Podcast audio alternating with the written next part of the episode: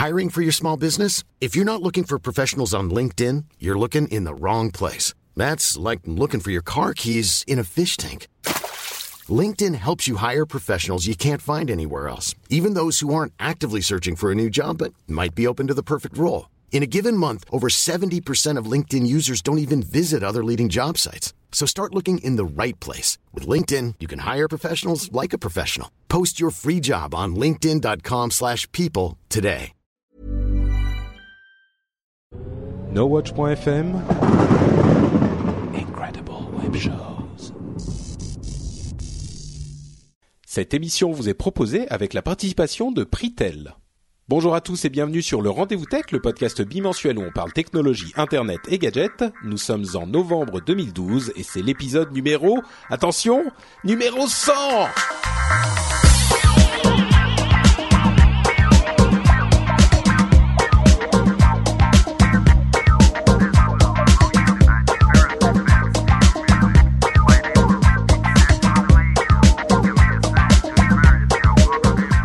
tous et bienvenue sur le Rendez-vous Tech, le podcast bimensuel où on vous parle technologie, internet et gadgets. On est généralement en plein dans l'actualité tech, on vous parle de ce qui s'est passé spécifiquement dans les deux dernières semaines, mais aujourd'hui c'est un épisode hyper spécial, hyper particulier, puisque c'est notre centième épisode. Euh, ça fait déjà presque quatre ans qu'on a commencé le Rendez-vous Tech avec Yann et Jeff en janvier 2009, euh, avec un logo complètement pourri que je vous invite à aller euh, revoir. C'est moi-même qui l'avais fait. Heureusement, Jérôme Kainborg est venu à la rescousse entre-temps et m'en a fait un beaucoup plus sympathique. Euh, mais donc, aujourd'hui, on ne sera pas dans l'actu, on ne sera pas dans l'immédiateté. Je me suis dit, comme je l'expliquais dans l'épisode précédent, que euh, il pourrait être intéressant et sympathique d'utiliser cette, cette occasion euh, de l'épisode 100 pour faire quelque chose d'un peu différent, d'un petit peu particulier. Euh, on va avoir deux, disons trois parties dans l'épisode. Euh, la deuxième partie, c'est la partie un petit peu plus classique où je discute avec euh, Jeff et Yann, j'allais dire euh, Jan et Yef, euh, de, euh, de, de du bilan en fait qu'on fait de la, de, de l'industrie tech ces quatre dernières années. Et puis on discute aussi de là où on voit aller l'industrie tech dans les quatre prochaines années. Donc ça c'est la partie un petit peu plus classique. On en parle pendant environ une demi-heure. il y aura une partie après ça troisième partie où je vais répondre à quelques questions euh, des auditeurs qui m'ont envoyé par euh, Twitter et Google principalement. Euh, et donc dans la première partie, cette partie un peu spéciale que je tease depuis l'épisode précédent, j'ai décidé de d'inviter deux personnes fort sympathiques que je vais vous présenter tout de suite. Donc Baptiste et Nicolas qui m'ont fait l'amitié de venir participer à l'émission. Comment allez-vous, messieurs? Bah, Ça va, ça va. Très bien Baptiste et Nicolas, tu te sens bien en forme? Très très bien, très très bien. Magnifique. Alors, euh, vous êtes tous deux depuis pas trop longtemps, si j'ai bien compris pour Nicolas, et puis depuis un petit peu plus longtemps pour Baptiste, des auditeurs euh, du rendez-vous tech, euh, et vous avez une petite particularité, c'est que vous êtes malvoyant, n'est-ce pas? Oui, c'est ça. D'accord.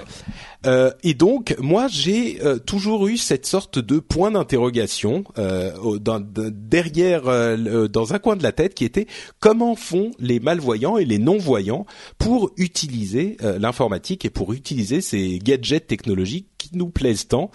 Euh, J'avais, euh, je me souviens encore, je vais vous raconter un tout petit peu ma vie. Euh, quand j'étais étudiant en, en IUT d'informatique, il y a bien longtemps, il y avait une jeune fille qui était étudiante aussi, qui était euh, malvoyante.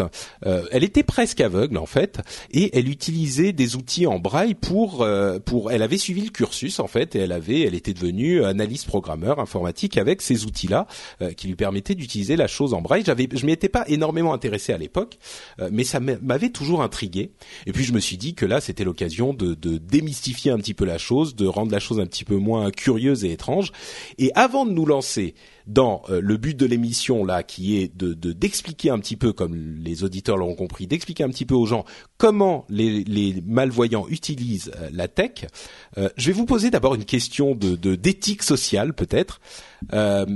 Est-ce qu'on, est-ce qu'il est euh, accepté, acceptable, bien vu ou mal vu de dire aveugle, euh, ou est-ce qu'il faut dire euh, non voyant ou malvoyant? Quelle est la, la, norme dans ce domaine?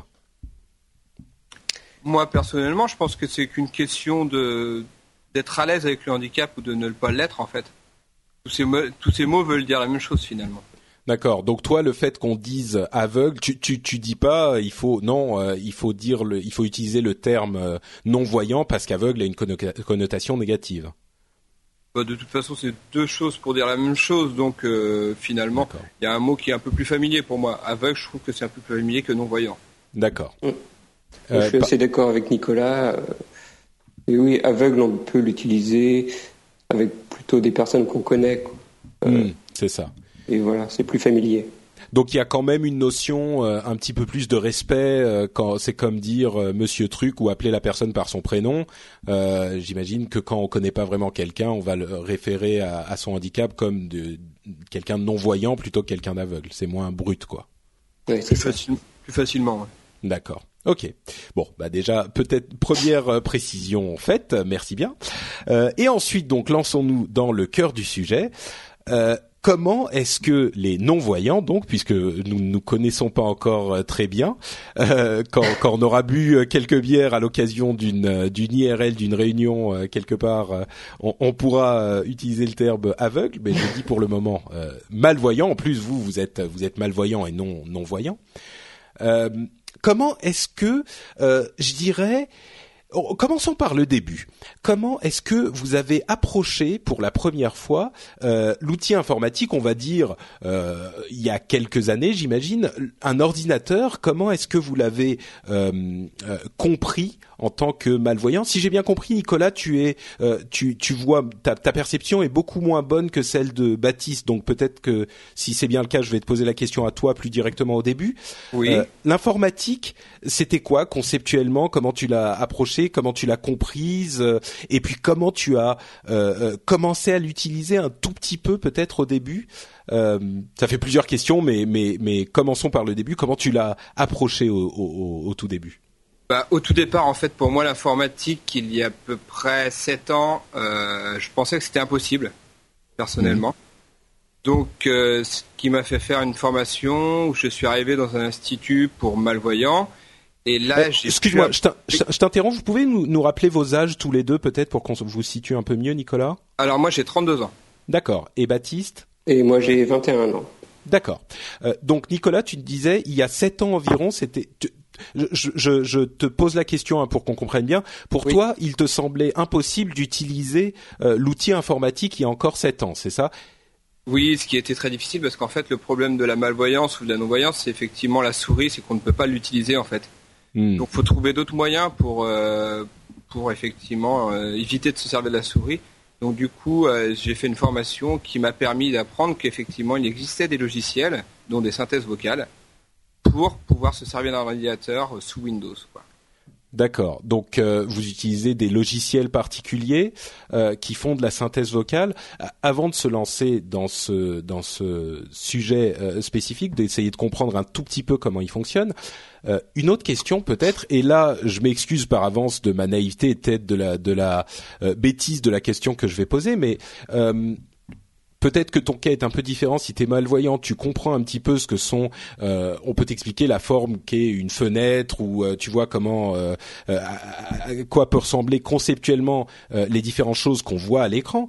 Mais pour un non voyant, est-ce que il est facile de comprendre même euh, le concept pour quelqu'un qui est né non voyant, euh, le concept des fenêtres, euh, de de de la, hum, enfin je sais pas, de, de la disposition des fenêtres, des icônes sur lesquelles il faut cliquer. Est-ce que ça c'est c'est facile ou c'est déjà la première étape d'expliquer tous ces concepts de base d'une manière différente? Bah, pour moi, c'est pas facile. C'est quelque chose qu'on apprend, mais bon, c'est logique. C'est une arborescence. Hmm. Donc c'est un peu comme quand on enregistre un document, en fait, bah, on voit bien toute l'arborescence de là arriver jusqu'à l'endroit où on a enregistré en fait. Donc il euh, bah, faut bien suivre, faut tout écouter ce qu'on nous dit et il faut vraiment suivre l'arborescence de façon beaucoup plus, stricte que quelqu'un qui voit quoi. Quand tu dis l'arborescence, est-ce que tu peux nous expliquer plus précisément de quoi tu parles? L'arborescence plus spécifiquement de ce quoi je parle, donc ça veut dire que je peux passer de mes documents, je peux retourner sur mon ordinateur, aller dans mon poste de travail. Et, euh, et tout ça en fait c'est une arborescence finalement. Donc tu visualises. Que les fichiers, les dossiers sont, euh, voilà, les dossiers, bah, c'est un ensemble de fichiers et il faut bien reconnaître tout ça, quoi. D'accord, donc tu parles de l'arborescence du système de fichiers euh, sur le disque dur. Pour ce qui est des fenêtres, par exemple, si tu lances un navigateur, euh, je pose des questions euh, hyper hyper basiques là encore, mais comment est-ce que tu vas faire ou comment est-ce qu'un est-ce qu'un non-voyant va faire pour amener le curseur. Et, Baptiste n'hésite pas à interrompre hein, à n'importe quel moment hein, je, je, parle à Nicolas mais en fait je vous parle à tous les deux. Comment est-ce qu'un non-voyant ou un malvoyant euh, va faire pour amener le curseur jusqu'à euh, jusqu'à l'icône du navigateur euh, et, et, lancer? Alors ça sur... Vas-y Baptiste. Ok. Bah, c'est c'est une représentation de l'informatique totalement différente du fait qu'en utilisant une synthèse vocale, il faut apprendre plusieurs raccourcis clavier donc en fait, mhm. on va pas se servir du tout de la souris, mais euh, que du clavier avec euh, un raccourci qui va nous amener sur le bureau. Ensuite, avec les flèches, on va aller chercher l'icône qui nous intéresse, et ensuite on va faire entrer. Donc euh, on n'utilise absolument pas la souris. D'accord. Oui, bon, déjà ça c'est effectivement une, un élément important. Est-ce que ça veut dire que si je comprends bien la manière, ce que vous m'expliquez, vous me dites si je me trompe. Euh, finalement, vous allez avoir euh, donc quand l'ordinateur se lance, on arrive sur le bureau, euh, on va aller avec les flèches se déplacer d'icône en icône et à chaque fois qu'on arrive sur une nouvelle icône, un logiciel spécifique va lire le texte qui est qui, qui est le nom de l'icône, c'est ça? Qui est sélectionné en fait. Donc on va arriver sur le bureau, on va faire un raccourci clavier effectivement pour arriver soit sur l'ordinateur ou le poste de travail ou Internet Explorer, peu importe, mhm. ou d'autres choses. Et du coup, euh, on va taper la première lettre, ce fameux raccourci plus la première lettre, on se positionne directement dessus et on fait entrer. Et après, à chaque coup qu'on veut se redéplacer, c'est avec les flèches. Et à chaque coup qu'on arrive sur la, zone qui est en surbrillance, le logiciel nous dit ce qui est sélectionné. D'accord, ok, je comprends. Donc c'est effectivement, bon, finalement, euh, je, suis, je, suis, un peu idiot, mais c'est assez euh, évident. Euh, tout passe par la, la voix plutôt que la vue, ce qui est finalement pour quelqu'un qui est malvoyant relativement logique.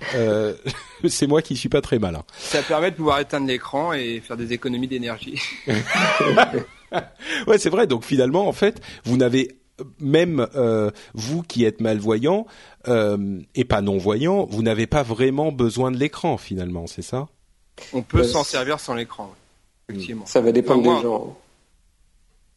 donc toi, Nicolas, qui est, qui est plus malvoyant que Baptiste, tu peux t'en servir effectivement sans l'écran. Baptiste, c'est moins ton cas. Tu t'en sers comme référence, c'est ça? Oui, parce que moi, je j'utilise pas vraiment la synthèse vocale. Moi, je vais plus me servir d'un logiciel qui va grossir l'écran. D'accord.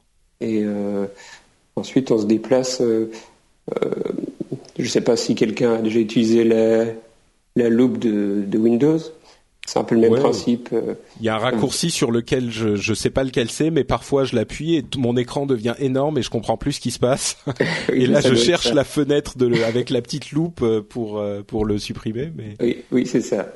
Donc voilà. Après le, on l'écran en fait va suivre la, souris et euh, on peut grossir autant qu'on veut.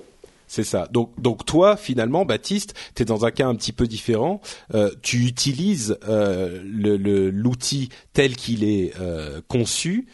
simplement, tu grossis énormément, à, je sais pas, 200 ou 200 ou 300% l'écran, et tu suis la, la, la, souris sur ton écran, quoi. Oui, c'est ça. C'est une démarche totalement différente de la synthèse vocale. D'accord, je comprends. Et alors justement pour revenir à la synthèse vocale, je pense qu'on a bien compris comment on peut lancer une, euh, application. Euh, une fois que l'application est lancée, par exemple, euh, prenons quelque chose de, compliqué dès le départ, si tu veux aller naviguer sur Internet, Nicolas. Voilà, donc là c'est du coup c'est un autre problème, c'est pas des raccourcis clavier, enfin il y a des raccourcis clavier aussi, mais là, en fait, avec la synthèse vocale, ça nous permet de lister tous les liens. Mhm. Donc, d'ouvrir une boîte de dialogue où tous les liens sont listés, tous les titres et toutes les zones d'édition. Donc, les zones d'édition, c'est où on peut taper un texte.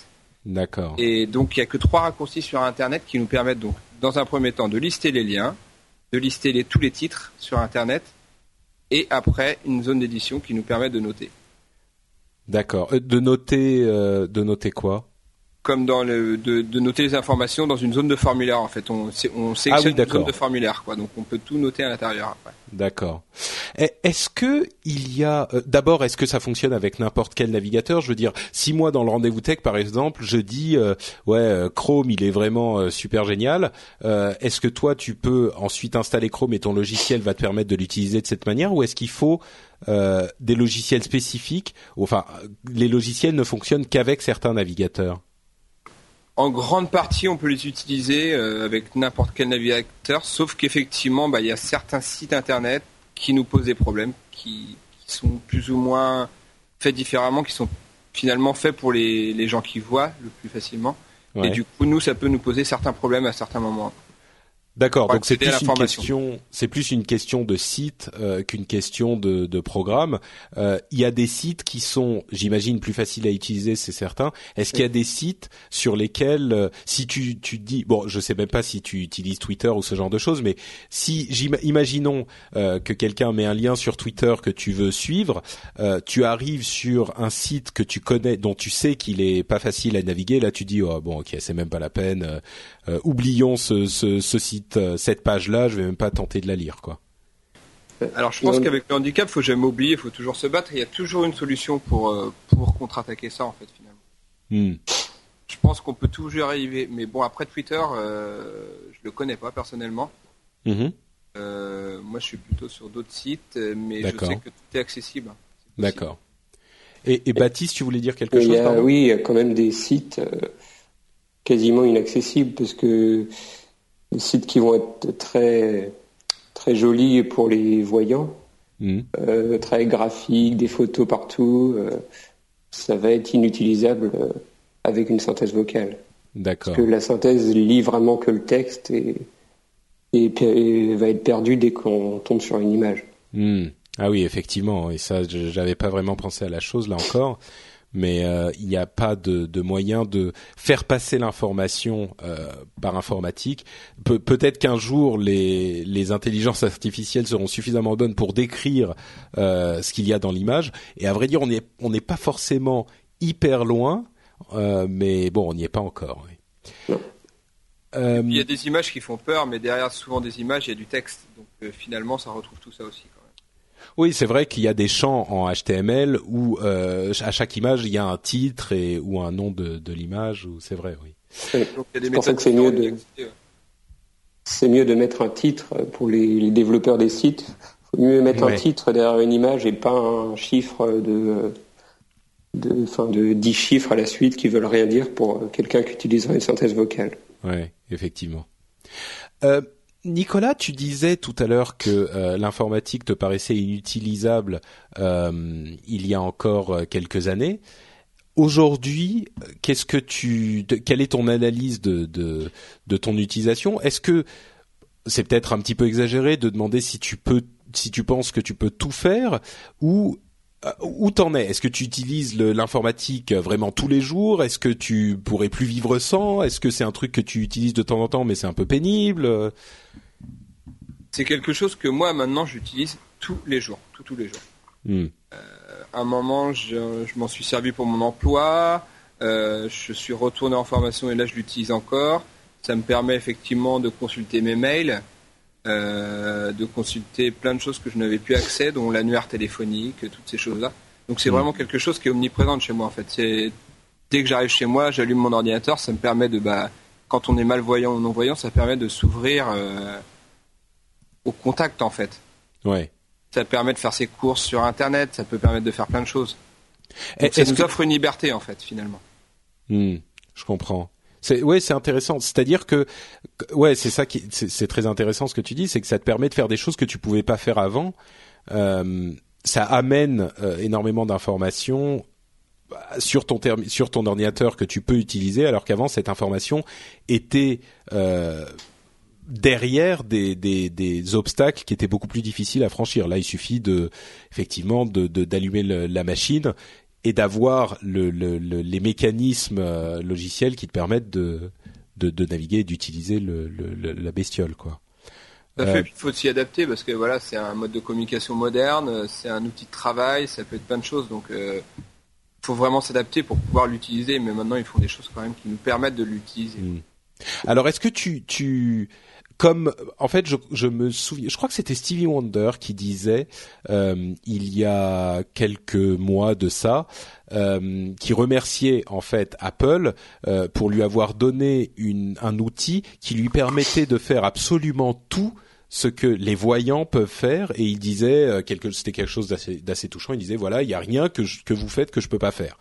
Euh, est-ce que et, et, je me tourne peut-être vers euh, vers Baptiste qui a l'air un petit peu plus geek euh, que Nicolas. je ne sais pas si je me trompe. Non, euh, c'est vrai. Est-ce que le l'arrivée de l'informatique portable, des, des smartphones et même des tablettes a un petit peu changé les choses? Et est-ce que, comme c'est mon impression, euh, Apple a des fonctionnalités qui permettent euh, Est-ce que c'est finalement chez Apple, vers Apple qu'il faut se tourner si on est euh, malvoyant ou non voyant, euh, parce qu'ils ont des fonctionnalités intégrées à leurs appareils qui sont plus faciles, qui permettent leur utilisation euh, même dans ces dans ces cas de handicap. pour le moment, en tout cas, oui. Clairement, Apple a une très longue avance par rapport à ses concurrents. Android s'y met un petit peu, mais Apple a vraiment commencé. Moi, euh, au début, quand je voyais les premiers smartphones arriver avec le tout tactile, euh, ça, me faisait un peu peur. Ouais, c'était la panique. Sans clavier, comment je vais faire? Mhm. Et euh, quand j'ai découvert ce que faisait Apple, j'ai un iPad, donc j'ai découvert ça, toutes les adaptations qui étaient mises en place un zoom, une synthèse vocale, mais intégrée directement dans, hmm. dans l'iPad, euh, c'est une grande évolution quand on connaît les prix de, des logiciels adaptés. Ça peut dépasser 1000 euros euh, pour une synthèse vocale. euh, Ouh là là, ah, attends, tu ah veux dire que la synthèse vocale qu'on évoquait, que, dont Nicolas nous parlait, euh, le logiciel coûte un millier d'euros? Euh, oui, euh, Nicolas, non, pas un millier d'euros, 1000 euros. Euh, oui. Dans environ 1000 euros, d'accord. Oui, non, mais quand même, c'est c'est une dépense. Euh, un peu plus. D'accord. Et, et, là, donc, donc, est-ce que ça veut dire que ça a changé les choses? Et, et, bon, là, je me retourne aussi vers Nicolas. Je sais pas si tu utilises un iPhone ou un iPad, mais pour tous les deux, est-ce que ça a changé les choses ou c'est juste que il s'est trouvé que vous pouviez aussi utiliser ces appareils comme vous utilisiez un ordinateur? Alors pour moi, euh, c'est nouveau. D'accord. c'est nouveau, je suis très PC. Euh, j'ai toujours appris sur PC, ça fait pas si longtemps que ça que je me sers d'informatique. Euh, pour moi, c'est nouveau, mais, mais je sais que je vais sûrement m'y rapprocher. D'accord. Par l'avenir. Mais bon, après, faut apprendre, faut, faut se former, c'est comme tout, quoi. Hmm. Faut tout apprendre, donc à partir du moment où on nous donne des objets qu'on sait pas s'en servir, pour moi, ça n'a aucune utilité. Quoi. Ouais. Donc faut vraiment, faut vraiment se former et apprendre à s'en servir et je pense qu'après on peut en discuter. D'accord. Baptiste? Et Oui, justement, c'est un peu le problème euh, de ces outils-là. Euh, c'est qu'Apple euh, donne pas vraiment beaucoup d'informations pour se former. Il y a plein de choses que j'ai dû aller chercher à droite à gauche pour savoir comment on utilisait la synthèse dans tel domaine. C'est vraiment pas très bien indiqué, alors que les, les outils sont là et je trouve ça un peu dommage. Et mmh. ça en bloque euh, certains qui ne vont pas aller chercher plus loin alors qu'ils pourraient faire beaucoup plus de choses avec leur téléphone ou, une tablette. Beaucoup plus de choses que euh, qu'avec un bah, ordinateur ou beaucoup plus de choses que ce qu'ils font bah, beaucoup plus de choses que ce qu'ils font avec parce que je connais quelques personnes qui ont un iPhone des déficients visuels et qui n'utilisent pas les, outils adaptés. Ah oui? Ouais. Ah, c'est surprenant, oui. Bah, mais est-ce qu'il y a pas... Ils savent pas vraiment comment les, utiliser. Mais, mais est-ce qu'il n'y a pas... Enfin, c'est marrant parce que moi j'aurais pensé que comme en fonction de ce que tu disais, Nicolas, que ça vous permet effectivement d'avoir accès à des choses auxquelles vous n'aviez pas accès euh, auparavant. Euh, j'aurais pensé qu'il y avait euh, dans cette communauté euh, une, une sorte de, moi j'imaginais une sorte de de, de, de ruche où tout le monde se passe les infos et où tu dis ah t'as vu avec tel avec tel appareil tu peux faire ci et ça avec les appareils iOS ça fonctionne beaucoup mieux parce que tel truc et tel truc. C'est pas le cas les infos passent pas super vite quand il y a ce genre de de d'innovation informatique intéressante? Non. Moi, j'essaye de le passer au plus de gens mhm. possible, mais on n'est pas tous regroupés au même endroit et les informations ne sont pas toujours accessibles à tout le monde. Non, bien sûr, mais j'aurais imaginé que justement il y a euh, pas, forcément des, associations, mais des sites ou des, tu vois, des, forums, je sais pas, des trucs où euh, ces, ces informations sont passées, quoi. Parce que finalement, si c'est pas le cas, euh, comment est-ce que font les personnes qui auraient besoin de ces systèmes pour apprendre qu'ils existent? Bah, Je pense qu'il y a beaucoup de personnes déjà qui ne le savent pas, et puis. Mmh. Et puis c'est vrai que la déficience visuelle, c'est un milieu très, très large, très vaste. Ça veut dire que bah, toute personne différente et que ce qui convient à une personne ne peut pas convenir à une autre. Hmm. Oui, d'accord. Donc euh, Baptiste et moi, effectivement, on est tous les déficients visuels et on a une vue très différente. Bien sûr. Que ce soit en informatique ou que ce soit euh, dans la vie courante. Oui, je comprends, je comprends. Donc, Mais... faut se former, c'est un peu du cas par cas, c'est un peu ça le hmm. problème. Ouais, d'accord. Donc c'est-à-dire que tu peux pas dire, euh, euh, regarde, euh, il y a telle fonctionnalité sur les produits Apple. Ça veut dire que tous les déficients visuels vont en bénéficier, quoi. Oui, c'est ça. Par exemple, j'utilise beaucoup la loupe, hmm. alors que Nicolas, j'imagine que lui, il inverserait les couleurs, il mettrait une synthèse vocale, alors que moi, hmm. du ça me conviendrait pas. D'accord, ouais, je comprends. Ah, c'est marrant parce que je j'ai j'ai tellement, je suis tellement enthousiaste euh, euh, avec tout ce qui est tech que je me dis mais ça pourrait euh, transformer la vie de tout le monde et tout le monde devrait se jeter dessus. C'est pour moi un petit peu tous les problèmes passent par la par la tech, donc j'imagine que tout le monde a autant d'enthousiasme, mais c'est sûr que c'est pas forcément le cas. Mais ça la transforme. Hein. Il y, a, plein de choses qui se font et heureusement quoi. Enfin, j'ai envie de dire c'est c'est plutôt bien pour nous. C'est vraiment mm. des un bon pas quoi qu'effectivement Apple puisse autoriser ça de façon gratuite en plus pour tout le monde. Ça quand même très, très bien. Alors euh, peut-être que on peut euh, poser la question pour les auditeurs du rendez-vous tech en général, s'ils ont dans leur entourage euh, des gens qui sont malvoyants ou non voyants, est-ce que vous pensez que c'est une que ça serait une bonne chose, que ça serait bénéfique, qu'ils se, se les encourage à, euh, à investiguer les produits Apple ou les produits euh, informatiques en général ou est-ce que vous pensez que euh, c'est pas vraiment la peine parce que ces gens-là sauraient et s'ils ont pas ne s'y sont pas intéressés, c'est que bon, c'est pas leur truc quoi. En gros, est-ce qu'il faut aller faire du prosélytisme pour l'informatique pour les pour les malvoyants? Est-ce qu'on encourage tous les auditeurs à le faire ou est-ce que c'est pas forcément la peine parce que tout le monde connaît déjà un petit peu? Pour moi, il faut vraiment le dire parce que c'est ça qui fait développer les choses aussi. Je veux dire, s'il y a des entreprises qui créent des logiciels et qu'il n'y a personne qui les achète, euh, bah, ils vont au bout d'un moment se, dire que c'est pas rentable pour eux. Sauf que effectivement, non, faut encourager les gens. Et moi, on m'aurait dit il y a 7 ans que l'informatique était possible pour moi, j'aurais dit, ben, vous rigolez, quoi, c'est pas vrai. Et, euh, et depuis, bah oui, effectivement, c'est possible et j'en suis content. Est-ce que c'était euh, déjà possible avant et c'est toi qui, qui ne t'y étais pas vraiment intéressé ou est-ce que c'est autour de cette période que c'est vraiment devenu euh, utilisable pour toi? C'était déjà possible avant, quelques années. Ça a beaucoup évolué en fait depuis ces dernières années. Énormément. Mais c'était déjà possible. C'était déjà possible. D'accord. Euh, quand tu dis Baptiste énormément, est-ce que tu peux vraiment, enfin, tu peux donner un exemple ou dire ce qui a changé? Euh, moi, euh, pour ma scolarité, par exemple, mmh. j'ai euh, j'utilisais aussi une sorte de petit, de petit ordinateur braille. Mmh. Et oui, c'est arrivé il y a quoi Il y a même pas 15 ans. Et avant ça, j'aurais pas pu être scolarisé en milieu normal. Mmh. Du fait, enfin, c'était de Là, ça me permettait d'imprimer euh, directement euh, euh, en, écriture classique pour les professeurs. et ça a continué à évoluer énormément. sur les dernières versions, on peut mettre des clés USB, récupérer les fichiers, texte. Bah, c'est marrant. pardon, fini Baptiste. Non, ce qui n'était pas possible avant. Quoi. C'est... Bah, c'est marrant, on est à peu près à, une demi-heure euh, de discussion là, euh, un petit peu moins, et c'est la première fois qu'on prononce le mot braille. Euh, c'est quand même un peu surprenant. Tu m'as envoyé des liens, Baptiste, où il y a effectivement c'est eurobraille.fr et il y a je j'ai pas très bien compris si c'était juste des claviers braille ou vraiment des ordinateurs indépendants, mais il y a énormément de gammes différentes avec des claviers braille super super longs, enfin des claviers, euh, je sais pas, des des des des, plages braille. Des plages braille, merci. Je révèle encore une fois mon ignorance.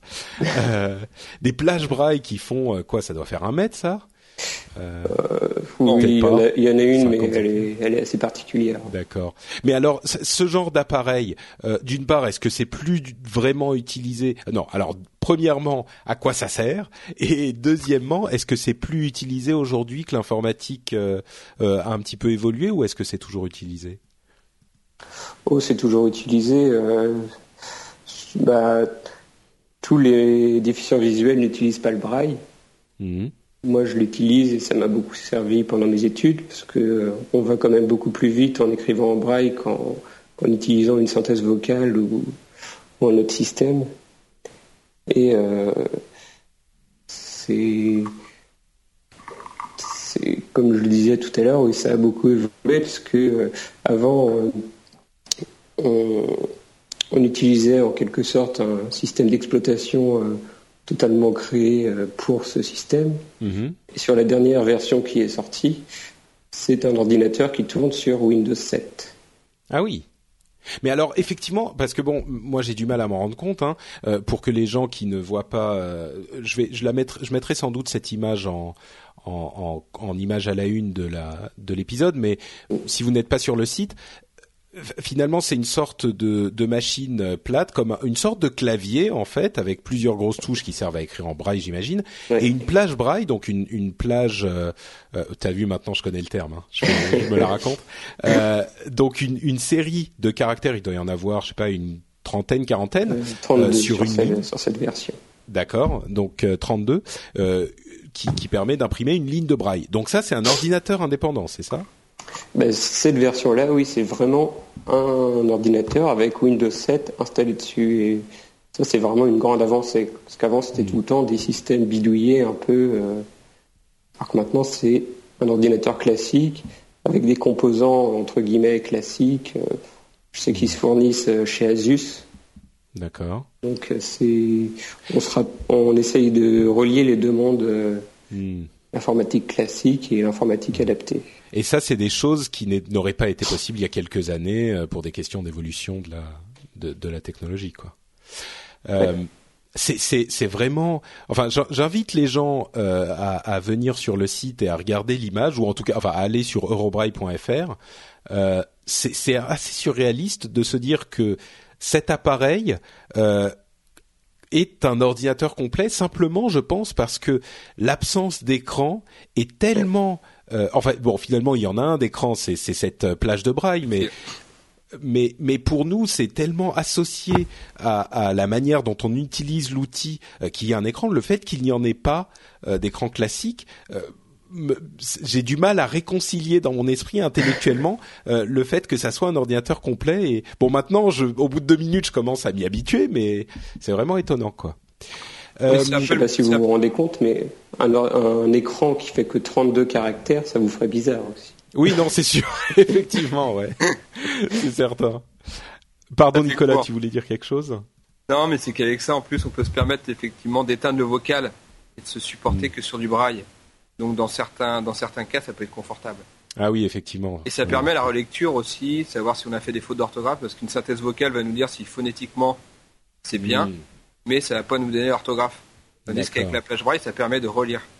D'accord. Vraiment Donc, savoir si les accents sont bons, si on n'a pas oublié une lettre, euh, voilà. Donc ces appareils font les deux en fait, ils font la synthèse vocale et euh, le braille. Il faut une synthèse vocale pour faire marcher une plage braille. Ah oui, euh, d'accord. L'un ne marche pas sans l'autre, ouais. Oui, mais c'est un peu différent les plages braille qu'on connecte sur un ordinateur et ce matériel-là parce qu'il hmm. est, il est autonome. D'accord. Mais, mais dans ce matériel, tu veux dire qu'il n'y a pas de synthèse vocale? Si, on peut en ah installer une. D'accord. C'est la euh, synthèse vocale qui fait aussi euh, que le braille marche, fonctionne. D'accord. Si on, branche une plage braille sur un ordinateur sans synthèse vocale, ça ne marche pas. Hmm. Et donc celui-là, c'est un cas particulier, mais les, les autres sont des plages braille euh, prévues pour être branchées sur des ordinateurs. Oui. Euh, Peut-être une, une, dernière question, et puis je vais vous libérer. Est-ce que là, on parle beaucoup de synthèse vocale justement. Est-ce que des outils comme Siri euh, qui a beaucoup été médiatisé, ou comme euh, Google Voice, qui est, euh, à vrai dire, quand on le teste, en tout cas sur sur iOS, assez impressionnant, beaucoup plus rapide et beaucoup plus efficace pour certaines choses que que Siri. Est-ce que ces choses-là changent encore la manière dont vous utilisez les outils et ou est-ce que vous imaginez que ça fera encore évoluer les outils et l'utilisation que vous en avez dans les années à venir? Euh, Oui. Euh, personnellement, moi, j'utilise euh, énormément la dictée vocale mhm. sur iPad. Et c'est vrai que ça facilite grandement la vie. et concernant Siri. Ouais, tu peux une fois que tu as fait ta dictée avec les outils d'accessibilité qui sont intégrés à l'appareil, te relire ou t'assurer qu'il a bien compris ce que tu ce que tu avais dit? Avec le zoom, euh, oui. D'accord. Avec la synthèse vocale, comme il lit phonétiquement, bah, il relit ce qu'il a entendu et bah déjà au moins tu peux t'assurer, tu peux t'assurer qu'il a bien entendu ce que tu disais et qu'il n'a pas entendu autre chose quoi. C'est oui. c'est déjà ça. Oui. Et s'il a fait une grosse faute d'orthographe, euh, hmm. phonétiquement on l'entendra pas. Ça ouais, ouais. C'est pour ça que là, la, malvoyance et la non-voyance est différente aussi. Ça veut dire que hmm. pour un non-voyant, c'est peut-être plus facile de taper directement son texte que de, l'enregistrer. Enfin, D'accord. Sur, sur, une plage braille justement qu'on évoquait. Oui. D'ailleurs, il y a des plages braille qu'on connecte, qu'on peut connecter à un iPhone ou à un iPad. Ah oui. En Bluetooth. Pas mal. D'accord. Je, je, vais tester ça. pardon, on n'a pas entendu Baptiste. Je vais, je vais tenter de, de tester ça.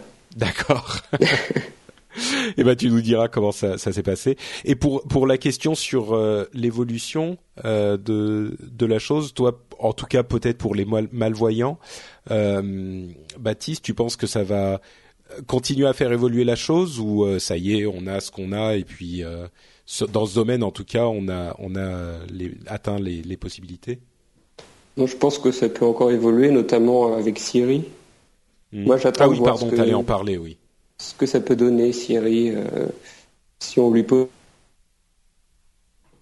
Ah, Baptiste a disparu. Je pense qu'on a perdu Baptiste. Non, mais, mais je pense qu'aussi, il faut toujours évoluer finalement. C'est ces évolutions qui vont nous aider plus tard à finalement utiliser des smartphones. On va être, on va être obligé d'y passer, quoi. Ouais. Oui, effectivement. Donc toi, tu te vois, euh, tu t'imagines d'ici euh, quelques temps euh, passer aussi à l'étape du smartphone, quoi. Ah oui, oui, je me vois même déjà très prochainement, mais c'est vrai que ça fait ça fait un petit peu peur de passer un clavier, un écran tactile. Et mmh. malvoyant, c'est très compliqué effectivement de de, de, de s'imaginer finalement. J'imagine, ouais, c'est Baptiste, on, t'a on t'a perdu en cours de route, mais t'es revenu. oui, j'ai vu ça. Je sais pas ce qui s'est passé. Bon, ça arrive de temps en temps. Tu sais, Skype, c'est capricieux. Euh, Nicolas, tu disais effectivement que en fait, euh, le, le, fait de passer à ton clavier avec lequel tu es à l'aise maintenant depuis quelques années que tu l'utilises, a une, une interface euh, tactile euh, et donc euh, avec les options d'accessibilité vocale, est un petit peu impressionnant ou un petit peu effrayant au début? Bah, c'est un, un, gros pas, quoi. C'est c'est tout nouveau, quoi. C'est vraiment on se dit la technologie, bah, ça, ça en fait partie pour nous. Et c'est vrai que c'est un, pas un peu plus compliqué que pour une personne mm. voyante de, passer à ce genre de produit. Quoi. Oui, j'imagine. Mais c'est vrai que ça donne envie, ça donne envie. De pouvoir se déplacer, de lire sa mail partout, euh, de, pouvoir avoir un accès à Internet. Euh. Mm. Voilà, c'est, c'est, c'est, ça s'offre à nous, quoi. Donc, euh, faut en profiter. D'accord. Euh, bah écoute, euh, ah, tiens Baptiste, je te recommande d'essayer puisque toi tu es déjà euh, sur euh, sur iOS. Euh, essaye Google Voice. Franchement, les résultats qui m'a qui m'a donné, enfin dans l'utilisation en tout cas que j'ai que j'ai que j'en ai fait, étaient assez impressionnants. Euh, c'est simplement l'application de recherche Google euh, et tu as une option en fait de, de, de recherche vocale et c'était pas mal. Je serais curieux de savoir si ça te si ça te te plaît ou pas. Ben, je vais essayer ça. D'accord. Euh, Peut-être pour finir, euh, est-ce qu'il y a des sites justement euh, qu'on peut que, peuvent consulter des gens qui sont en situation de handicap, qui sont malvoyants ou, non voyants, ou en tout cas des, moyens de se renseigner justement que nos auditeurs ou d'autres personnes pourraient indiquer à ces personnes-là pour essayer de, se familiariser avec l'outil. des, des formations ou des associations, je sais pas, des, moyens de ce type-là? Alors euh, Baptiste, puisque tu fais E. euh, non. Pas vraiment. C'est bizarre. J'aurais été convaincu qu'il y en avait quoi. Si si, il y a CCA, il y a la VH. Ah bah alors dis-nous les, les, adresses, les adresses des, des, sites par exemple. Ah les adresses exactes, je les connais pas. Je sais qu'il y a CCA, il y a la VH, l'association Valentin Oui, il y a Visiol, il y a différents sites commerciaux qui effectivement qui eux fabriquent des produits et qui permettent mmh. effectivement de, de, pouvoir les consulter et de les acheter soit en ligne ou D'accord. effectivement déjà des connaître quoi. C'est plus commercial. C'est des sites commerciaux. Oui. Ouais. Bon, c'est peut-être un, un, point de départ déjà. Oui, déjà. Euh, bah, Est-ce que je pourrais te demander, Baptiste, de m'envoyer Alors, tu m'en avais envoyé quelques-uns. J'ai euh, effectivement euh, Eurobraille dont on a parlé, CECIA, C-E-C-I-A-A euh, également. Et puis peut-être le dernier, AVH, tu dis? Oui. C'est pas spécialisé dans la dans l'informatique, c'est une association vraiment euh, pour les, les, déficients visuels. D'accord. Bon, bah écoute, c'est peut-être déjà un, un, un, point de oui. départ également, parce que j'ai l'impression qu'ils sont qu'ils sont difficiles à trouver finalement ces points de départ. Donc euh, peut-être que ça serait euh, ça serait pas mal de, de, de, de donner au moins ça. Oui. Euh, donc ce que je ferai, c'est que je vais mettre les liens euh, dans les notes de l'émission. Donc si jamais vous êtes euh, euh, vous avez dans votre entourage ou dans votre famille plus ou moins proche, chers auditeurs, une personne qui est en situation de handicap, peut-être que c'est un endroit où vous pourriez vous renseigner vous ou l'encourager à se renseigner elle pour qu'elle puisse elle aussi bénéficier des euh, miracles et des merveilles de l'industrie tech. Donc euh, vous pourrez avoir les liens sur euh, le site. Bah écoutez, je pense qu'on arrive à la conclusion de cette première partie. Euh, je voudrais remercier très chaleureusement Baptiste et Nicolas d'avoir accepté de venir dans l'émission, ce qui est pas évident parce que c'est c'est déjà un petit peu les gens sont un petit peu nerveux en général quand ils viennent dans l'émission. Donc en plus pour parler spécifiquement de, de votre handicap, c'est pas forcément évident. Donc je vous remercie très très chaleureusement euh, d'être venu. Est-ce que vous voulez euh, dire euh, quelques mots pour conclure euh, cette partie? Nicolas? J'ai envie de dire un merci à l'émission déjà de s'intéresser à la déficience visuelle et à la non-voyance. Et ben, j'ai envie de dire aux gens bah, qu'il faut garder espoir et que c'est possible. Tout est possible. Ça avance. Eh ben écoute, c'est le c'est le message qu'on retiendra. merci Nicolas et Baptiste? Bah, j'espère juste qu'on a qu'on a apporté le maximum d'informations, que ce sera utile au maximum de personnes. De personnes, oui. ok, super. Et eh ben merci à tous les deux et c'est comme ça qu'on Merci. Et c'est comme ça qu'on conclut cette première partie et on se retrouve juste après le petit message du sponsor pour la deuxième partie. Mais avant de passer à la deuxième partie, on fait un petit détour par le sponsor Pritel. Pritel que vous commencez à connaître, c'est un MVNO sur le réseau SFR qui propose ses propres forfaits, euh, des forfaits à l'ADN un petit peu particulier, à l'acide désoxyribonucléique un petit peu particulier, euh, puisqu'il propose surtout des forfaits ajustables, ou plutôt un forfait ajustable, le modulo. Le modulo, c'est un forfait qui s'ajuste vraiment à votre consommation, ce qui veut dire que vous ne payez que ce que vous consommez. Euh, si certains mois vous consommez très peu, vous pourrez payer moins de 3 euros par exemple. Euh, ils ont des forfaits spéciaux euh, spécifiquement conçus pour les hyper connectés avec beaucoup de data qui devraient aussi arriver. On ne veut pas préciser exactement, mais bientôt dans les prochaines prochain mois, peut-être même prochaine semaine. Euh, donc on vous tiendra au courant euh, de ça spécifiquement euh, très bientôt, puisque comme vous vous en souvenez, on avait fait un, questionnaire auquel vous nous avez fait la gentillesse de répondre pour informer Pritel des modes de consommation que vous aviez. Et d'ailleurs François d'Annecy, vous vous en souvenez, a gagné son Galaxy S3 en répondant au questionnaire Pritel. Donc ces nouveaux forfaits de, devraient arriver bientôt Mais en attendant, Pritel lance aussi un programme de recyclage et il commercialise des, smartphones reconditionnés à très bas prix euh, et c'est euh, excellent pour un forfait modulo sans engagement. Par exemple, par exemple, si vous voulez acheter un iPhone 4 reconditionné, il vous coûtera 299 euros. Un S2, un Galaxy S2 vous coûtera 275 euros. Euh, ce sont vraiment les, meilleurs prix du marché et en, en, en téléphone reconditionné bien sûr. Et surtout, ils sont garantis 6 mois alors que généralement, sur ce type de produit, la garantie n'est que de trois mois. Euh, de même, si vous voulez euh, recycler le smartphone que vous avez, euh, si vous avez, si vous voulez éviter de payer trop cher pendant quelques mois, vous pouvez revendre votre téléphone à prix tel, le calcul du prix sera automatique et l'envoi de votre téléphone sera gratuit et euh, la somme que vous recevrez se transformera en avoir sur vos futures factures Pritel, ce qui veut dire que euh, en fonction du téléphone que vous allez vendre et en fonction de votre consommation, euh, vous ne payerez pas votre abonnement pendant quelques mois par exemple. Donc ça peut vraiment permettre de réduire les dépenses si on a un moment où on a besoin de dépenser un petit peu moins pour sa facture de téléphone mobile. Donc voilà, on vous, on vous remercie d'aller jeter un coup d'œil chez Pritel en passant par exemple par le site nowatch.net et en cliquant sur la bannière à droite euh, de, du site, sur la, page, la colonne de droite du site. Euh, et on remercie évidemment Pritel euh, de nous sponsoriser, de sponsoriser l'émission.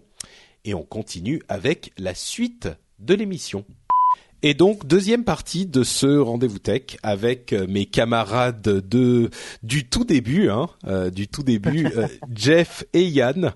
je suis très content que Yann ait, pu être là malgré son emploi du temps hyper occupé. et Jeff, bien sûr, ça s'applique à toi aussi, même si tu as été plus présent que Yann ces derniers temps. Comment allez-vous, messieurs? Bah, écoute, ça va très bien. comme tu l'as tu l'as souligné, chez j'ai un emploi du temps assez chargé en ce moment, surtout que le décalage horaire, ça n'aide pas pour, euh, pour être présent pour le rendez-vous tech, même si je vous écoute religieusement et que je rage à chaque fois que vous, vous abordez des sujets où je dis ah tiens c'est bizarre maintenant que je suis pas là tout d'un coup Patrick il encense Microsoft euh, on va dans, dans alors, alors, que je me suis battu et que vous y êtes tous les deux contre moi et puis tout d'un coup ah non ça va finalement euh, les apps clients lourds c'est pas mal c'est bien que Facebook annonce les les, leurs clients légers là et tout. Donc j'ai ragé pas mal, mais bon, je vous ai écouté quand même avec beaucoup de plaisir. Bah, j'espère que tu, j'espère que tu pourras revenir quand même pour rager en direct euh, dans quelques temps. Euh, Jeff, ça fait ça fait deux jours que je m'amuse avec une surface sur Windows 8. T'imagines un peu? J'y crois pas, j'y crois Comme pas. Quoi, tout arrive.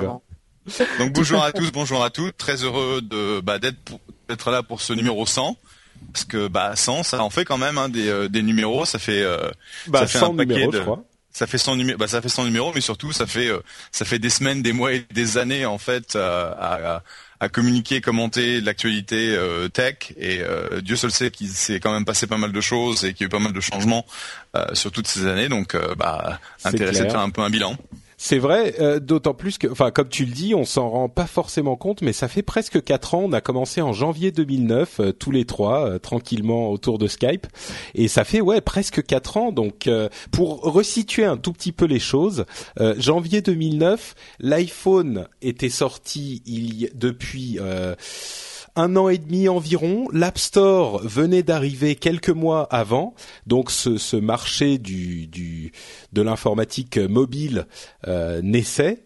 Euh, telle qu'on la connaît aujourd'hui en tout cas. Et, et, bon, pour ne pas déflorer quand même trop les sujets, euh, comme tu disais, Jeff, on, on, a voulu quand même faire une petite partie euh, bilan dans l'émission, donc avec deux questions qui sont assez classiques finalement. Qu'est-ce qu'on retient de ces quatre dernières années que nous avons passées à couvrir l'actu tech euh, et en deuxième en deuxième lieu comment est-ce qu'on imagine euh, l'actu enfin l'actu tech, l'état de l'industrie tech dans quatre euh, dans quatre ans? Euh, là, c'est l'exercice beaucoup plus périlleux et beaucoup plus drôle à réécouter euh, au bout de quatre ans. Mais commençons par le début. si on doit retenir quelque chose dans tous les domaines, hein, qui soient les domaines où on exerce ou la tech en général, si on doit retenir quelque chose de ces quatre dernières années, qu'est-ce que ça serait? Et je vais poser la question à Jeff d'abord. pour moi, la, chose numéro un, c'est l'explosion des euh, plateformes mobiles et du, du smartphone en, particulier. C'est-à-dire que euh, quand on a commencé, on avait euh, l'iPhone première génération, peut-être déjà le, je sais plus le 3, le. C'était le 3G qui était sorti il quelques hein. mois avec l'App Store. Donc, donc avec le en tant que Apple fanboy, évidemment, j'avais un 3G. Et c'est à ce moment-là qu'on a commencé à se dire, ah bah en fait, mon téléphone, c'est plus que mon téléphone. Ça devient un espèce de mini ordinateur portable avec l'ouverture de l'App Store. Euh, clairement, c'était devenu un monde où euh, les applications tierces pouvaient vraiment atteindre la population de quelques dizaines de millions de, euh, enfin à l'époque je sais pas s'il y avait 10, 10, 15, 20 millions. Oh, au bout d'un an et demi peut-être, oui dans ces eaux-là. Euh, parce que je me rappelle qu'en fait, j'étais un investisseur dans Tapulos, qui était le euh, le publisher de Tap Tap Revenge, et donc on était le jeu, était le jeu numéro un à l'époque et euh, qui était monté euh, à quelques 10 millions d'installs relativement rapidement, et c'était incroyable pour une application à l'époque d'atteindre 1 million, 5 millions, 10 millions. avec grâce au succès de l'App Store. Et donc, pour moi, c'est vraiment le gros changement euh, par rapport à il y a 4 ans, c'est euh, on vient juste de passer le million, je crois, d'applications. Ça a été publié ce matin. et, euh, et c'est genre énorme pour les les fournisseurs d'applications tierces d'avoir la possibilité d'atteindre quasiment un milliard d'utilisateurs de smartphones, que ce soit sur iOS ou, sur Android. et donc c'est ça que je retiens pour moi, en tout cas, dans comme le, la train numéro 1. La train numéro 2, si je peux la bien sûr, bien sûr. c'est bah, l'explosion en fait des plateformes sociales. Donc euh, Facebook avec un milliard d'utilisateurs, Twitter avec euh, des centaines de millions, et l'habilité, une fois plus, Mom deserves the best, and there's no better place to shop for Mother's Day than Whole Foods Market. They're your destination for unbeatable savings, from premium gifts to show-stopping flowers and irresistible desserts. Start by saving 33% with Prime on all body care and candles. Then get a 15-stem bunch of tulips for just $9.99 each with Prime. Round out Mom's menu with festive rosé, irresistible berry chantilly cake, and more special treats. Come celebrate Mother's Day at Whole Foods Market. I'm Sandra, and I'm just the professional your small business was looking for. But you didn't hire me because you didn't use LinkedIn jobs. LinkedIn has professionals you can't find anywhere else, including those who aren't actively looking for a new job but might be open to the perfect role, like me. In a given month, over 70% of LinkedIn users don't visit other leading job sites. So if you're not looking on LinkedIn, you'll miss out on great candidates like Sandra. Start hiring professionals like a professional. Post your free job on linkedin.com/people today. La possibilité pour euh, des boîtes d'utiliser ces, euh, ces, canaux de distribution euh, qui sont, je veux pas dire gratuits parce que c'est pas c'est pas le cas, mais qui sont beaucoup moins chers et beaucoup plus efficaces. Mmh. que les plateformes assez traditionnelles que sont l'advertising ou que sont le l'advertising sur le search et ouais. donc display et search qui étaient en fait les, les les technologies traditionnelles. Euh, maintenant, on a les plateformes sociales et pour certains types hmm. euh, de produits tels euh, l'e-commerce, ça a été, c'était vraiment très bénéfique. C'est vrai que le, les plateformes mobiles, c'est le truc auquel je pense moi immédiatement, mais mais mais effectivement, le, les réseaux sociaux, bon bien sûr, MySpace existait, mais il y a quatre ans, franchement, même Facebook, s'était pas répandu partout. Euh, faut se rappeler qu'il a été créé en 2006, Facebook, donc on était à peine trois ans après les, la, création.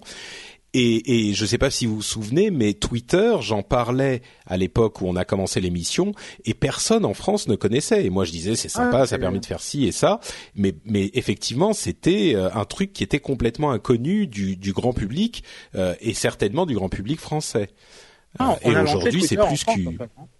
Pardon, Yann On a lancé Twitter en France, en fait. Laurent bah, on, était là au lancement de Twitter en France. Je pense qu'on peut dire comme ça. Incroyable. Et toi, tu retiens quoi alors, Yann Peut-être avec ton œil de de, de bah, développeur, je, sais pas. On a Microsoft. pardon, pardon, ça m'échappait. Non, non, je suis un peu embêté parce que vous m'avez piqué mes deux idées en fait, donc il va falloir que je trouve quelque chose assez rapidement. Ah bah non, tu peux dire qu'effectivement on est tous d'accord, quoi. Non, non, non, non, je vais pas, je vais pas, on va pas, on va pas déconner non plus. Et euh... mais, mais je dirais que ça serait une première pour célébrer l'épisode 100. Non, non, non, euh, non, mais je dirais que ce qui, ce qui me frappe énormément aussi, c'est à quel point les, les géants d'hier ne sont pas forcément ceux, d'aujourd'hui et, comment les, tables tournent en fait. Il y a il y a ben, il y a cinq ans. Voilà quoi, c'était Microsoft qui trustait.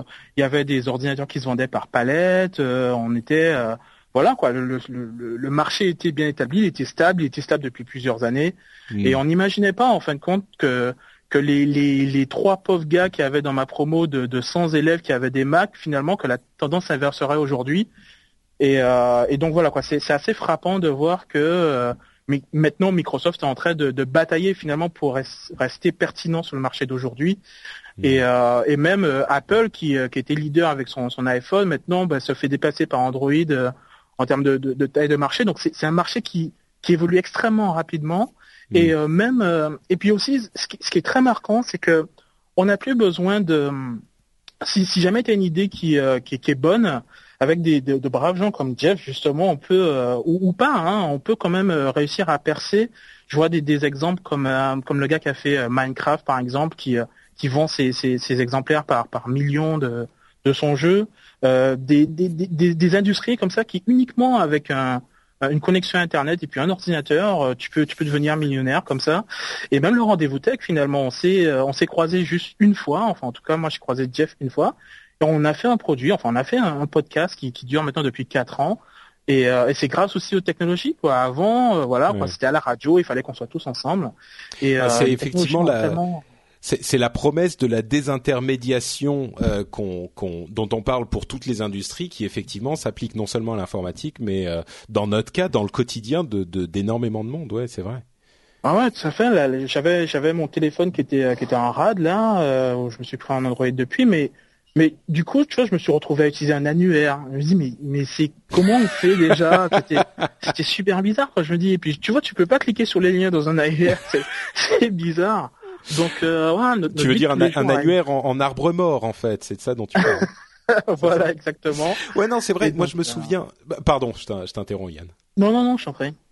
Euh, je me souviens, je crois que c'était à Le Web d'ailleurs, dont la prochaine édition est dans une ou deux semaines, euh, dans deux semaines je crois, euh, où, il y avait un panel sur les sur les plateformes et à ce panel n'était représenté ni Windows, ni macOS, ni les grandes plateformes traditionnelles. C'était des trucs genre Facebook, Twitter, ce genre de choses. Et c'était quand même un choc de voir à quel point le, le la puissance dans l'informatique était en train de se déplacer de, de, certains centres à, à d'autres. Donc c'est vrai que c'est sans doute un, un, un des changements qui arrivait très très vite aussi, vraiment dans ces cinq dernières années et qu'on n'aurait pas pu imaginer. Et même, pardon, même la presse papier, en fait, ils n'ont pas vu arriver non plus, quoi. Vous ah, en parliez la dernière fois. Et donc, euh, ouais, effectivement, ça, c'est un changement vraiment radical. Et euh, moi, je suis content. C'est ma branche, c'est mon métier, donc du coup, ça, ça marche bien pour moi, quoi. Mais euh, faut et eh ben alors justement, euh, parlons euh, puisque tu es euh, tu es dans le métier, parlons de ce qu'on imagine dans allez dans à peu près quatre ans. où est-ce que tu penses que tout ça va aller? Et comme je le disais, c'est vraiment le truc casse-gueule. Là, c'est hyper difficile de de prédire ce genre de choses et on se retrouve avec des voitures qui volent qu'on ne voit jamais, même 100 ans après. Donc, essayons quand même. Yann, tes prédictions. mes prédictions, ben, je pense qu'on va qu'on va arriver à un niveau où euh, la machine va va vraiment s'effacer en fait. C'est-à-dire que euh, on voit par exemple les, prémices de, de, la Google Glass, euh, où finalement ce qu'on porte finalement nos artifices, notre montre, notre téléphone, notre notre paire de lunettes, et peut-être même nos vêtements et notre voiture. Finalement, l'informatique se fond de plus en plus euh, dans notre dans notre vie de tous les jours, notre glace dans laquelle on, on, se, on se, regarde pour se brosser les dents ou euh, notre mm. pare-brise de, véhicule. Euh, je pense que ça va se fondre de plus en plus et qu'on réalisera de moins en moins qu'on est en train de de, de, de qu'on a en face finalement un ordinateur, on a juste un flot d'informations. Je récupère mes informations, je commence à consulter mes informations sur euh, ma table de chevet quand, quand, quand, je pars le matin. Je continue de récupérer l'information et la consommer à mon volant. Et puis euh, quand je suis dans mon métro, mais sous une forme différente, mais transparente en fait. Et, euh, et je pense que ça va se matérialiser avec des des des, des, des, des, appareils, des des vêtements et des, des Donc l'informatique, l'informatique portable en fait, cette tendance dont on entend parler, même plus que portable. Tu dis effectivement euh, dans le dans le, le la, voiture, dans la glace de de sa salle de bain. Ouais. Aujourd'hui, voilà, je commence à regarder de l'informatique. Exactement. Je, je, commence à regarder un film sur Netflix sur ma Xbox je continue euh, sur mon téléphone et puis euh, il y a des disconnexions des fois. J'arrive dans une situation où je ne peux pas continuer mon activité, mais je pense que c'est ces trous en fait qui vont se remplir au fur et à mesure et on hmm. pourra continuer de consommer et d'interagir avec notre entourage de façon plus plus fluide et euh, sans sans trous en fait, contre les trous qu'on a aujourd'hui. Hmm. D'accord, euh, Jeff. C'est super safe ce que je dis, hein, mais bon. Oh non, mais pas forcément. Hein. Tu sais le le coup de euh, la glace de la salle de bain euh, qui qui est informatisée, on nous le prédit depuis un moment. Bon là, on a peut-être plus de technologie qui permettrait de le faire, mais c'est quand même un peu casse-gueule, moi je pense. Mais bon, Jeff. Euh, bah pour moi en fait c'est c'est effectivement c'est un peu ce que euh, ce dont on parle, c'est la perméabilité et la migrability, comme on dit les objets migrants. En gros, c'est euh, le scénario. Je sais pas si vous vous rappelez de cette scène euh, de, de film de science-fiction où euh, il y a un grand panneau avec les informations et puis un mec prend les informations, le passe, le passe sur son sur sa tablette, prend la tablette et part avec. Hmm. Un peu comme dans Avatar, il y avait il y avait ça. Et pour moi en fait c'est quelque chose qui passe... aussi, et il passe les, les informations d'une tablette à l'autre, enfin d'un écran à l'autre en les faisant glisser quoi. Et donc ça, ça veut dire avoir euh, un ensemble de protocoles qui permettent aux différents euh, systèmes de se connaître, de se reconnaître et de fonctionner ensemble. Euh, une des choses que j'attends avec impatience de découvrir, c'est quelqu'un qui aura l'application sur une tablette ou sur un sur un téléphone mobile qui permet de gérer en fait l'expérience télé. On parle souvent de second screen, le deuxième écran. Ouais. Et à ce jour, j'ai pas vu une boîte qui avait trouvé le, le paradigme, l'interface utilisateur qui permet vraiment d'avoir une deuxième une, une second screen experience. Et ça un T'as essayé le Smart Glass de, de Microsoft ou pas Ouais, c'est ce que j'allais dire. Ouais. Je l'ai pas essayé, mais c'est pas du c'est pas du grand public encore ça. Oh bah il y a euh, les il y a les les les apps euh, qui sont disponibles sur Android et iPhone euh, qui se connectent à la Xbox assez bien d'après ce que je comprends. Euh, moi, ah. je l'ai pas essayé personnellement, mais il semble que ça fonctionne pas mal. Je sais pas si c'est ce que tu. Euh, je l'ai pas essayé, mais bon, pour, pour moi, l'idée c'est que tu as une app hein, sur ton sur ton iPad ou sur ta sur ton truc Android ou sur ta surface et en gros ça va se connecter à ton réseau local et après tout le reste en fait va fonctionner. T'as pas besoin de faire de setup, t'as pas besoin de. Aujourd'hui j'ai un truc plus ou moins intégré à la maison, mais euh, ça passe par une boîte qui a une, une interface CRS232 de manière à ce que ça fonctionne et ça fonctionne quand ça veut quoi. Mm. Là c'est vraiment quelque chose qui va être beaucoup plus euh, seamless, qui sera beaucoup plus intégré et où en fait tu auras une expérience où tu te poses pas la question d'où vient le contenu, c'est euh, tu le prends, tu l'écoutes, tu le balances, tu le reprends, tu, tu te tu te barres avec dans la voiture, euh, tu vas dire je, je vais à tel endroit, euh, et ton système dans la voiture reconnaît ça. Donc, en mm. gros, une meilleure intégration des différents silos. Parce qu'aujourd'hui, ouais. tu peux faire beaucoup de choses dans la voiture. Je sais pas si vous avez... Euh... Ah ben non. Pardon, vous êtes en, en Europe, donc vous n'avez pas vu la, la Tesla S. La Tesla S, c'est ah. un ordinateur. Et donc, euh, on peut broser Internet. C'est une expérience de de vision et de, conduite qui est vraiment assez unique. Pourquoi? Parce qu'ils ont vraiment construit une plateforme mobile à l'intérieur de la voiture. Hmm. Et donc, c'est cette notion de, passage et d'échange d'informations que j'attends avec euh, avec impatience. Euh, donc un petit peu ce que ce dont parle Yann, mais avec euh, plus d'échanges et de d'intégration et de, de connexion entre les différents éléments, quoi. Voilà. Et c'est un peu bah, cette cette année au web, on parle de, de quantified self et donc l'habilité pour euh, enfin c'est Internet of Things les, les Quantified Self qui sont les deux thèmes majeurs du web cette année. Et pour moi bon ça fait quatre ans que j'ai investi, investi, dans Fitbit donc c'est euh, ça fait déjà quatre ans qu'on travaille là-dessus.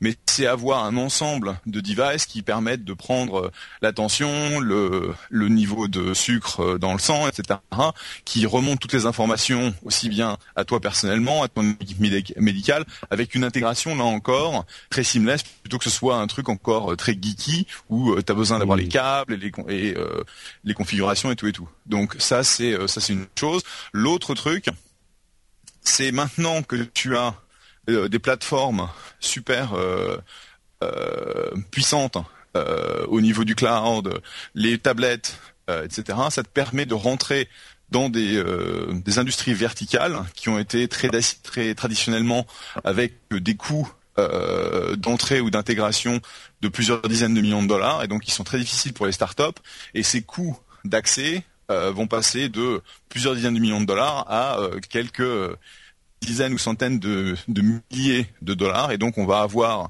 plein plein plein de, de disruptions qui vont qui vont se passer. comme quoi par exemple tu peux nous donner un exemple d'industrie qui pourrait être disruptée de cette manière? Exemple tout bête, euh, je peux pas parler du nom de la boîte, mais je viens d'investir dans une boîte à New York qui va remplacer euh, le papier euh, et euh, donc le papier dans tout ce qui est prise d'ordre, prise de prise de commande. Donc mmh. aujourd'hui, il y a des millions de, de, gens qui sont dans, le, dans un poste de vente et qui vont aller bah, prendre des, des ordres, que ce soit le, le, bar du coin qui veut avoir une de, de bière, euh, le, le, marchand qui veut euh, du tissu, etc.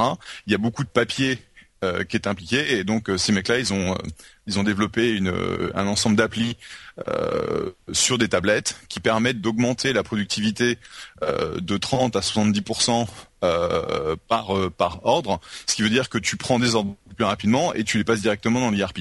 Bon, ça ça paraît bénin, mais quand tu multiplies ça sur des millions de people, tu te rends compte que tu vas générer énormément euh, de chiffre d'affaires en plus. Et ça, en fait, ça n'est possible que parce que tu as des architectures qui sont flexibles et, des tablettes. Et c'est qu'un, c'est qu'un des exemples euh, nombreux euh, de ce qui va pouvoir se, être créé dans les quelques années qui viennent.